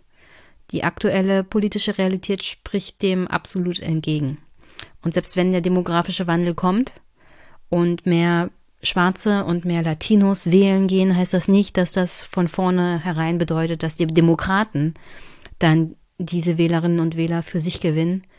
Auch da könnte man durchaus argumentieren, dass es Anzeichen dafür gibt, dass wenn die Republikaner sich nicht allzu doof anstellen, da viele Möglichkeiten vorhanden sind, die Working Class auf ihre Seite zu holen und dann auch Hautfarbe unabhängig. Aktuell sind sie natürlich noch absolut eher so auf dem weiße Identitäten und Rassismus-Trip, aber alleine die Wählerinnen und Wähler darauf zu reduzieren in Zukunft könnte zu falschen Wahlkampfempfehlungen führen. Und das, glaube ich, haben wir teilweise auch in Virginia gesehen. Insofern, nächste Woche diese Woche hoffe ich, dass ihr eine wunder wunderschöne Woche habt. Und wenn ihr Empfehlungen oder Anregungen habt, auch zum Beispiel was die Wahl in den USA angeht, nehme ich das gerne, gerne entgegen. Vielleicht einen Aspekt, den ich da noch nicht besprochen habe oder auf eine Idee, die ich noch nicht gekommen bin. Das ist ja hier ein manchmal Monolog und Ideen vor sich hin redender Podcast. Aber glaubt nicht, dass ich nicht den Aspekt von Rassismus oder der Ausnutzung dessen durch die Republikaner nicht gewahr bin. Es ist halt immer eine Frage, welche Gewichtung gibt man dem? Und ob diese Gewichtung tatsächlich zu der richtigen Wahlkampfentscheidung führt. Und manchmal ist es einfach halt Dingen, die vor allem auch bei Twitter und in den Social-Media-Kanälen gut laufen, bei der eigenen Wählerschaft mehr Beachtung zu schenken und dann aber zu vergessen, dass das nicht die komplette Realität darstellt. Ganz im Gegenteil. Deswegen ist es umso wichtiger, sich halt mit Menschen auch im realen Leben auseinanderzusetzen. Und Social Media ist leider nicht, oder vielleicht auch Gott sei Dank manchmal, nicht das reale Leben. So, und jetzt wirklich. Habt viel, viel Spaß diese Woche. Habt einen guten Start in die Woche. Bleibt gesund. Wir hören uns. Bis bald.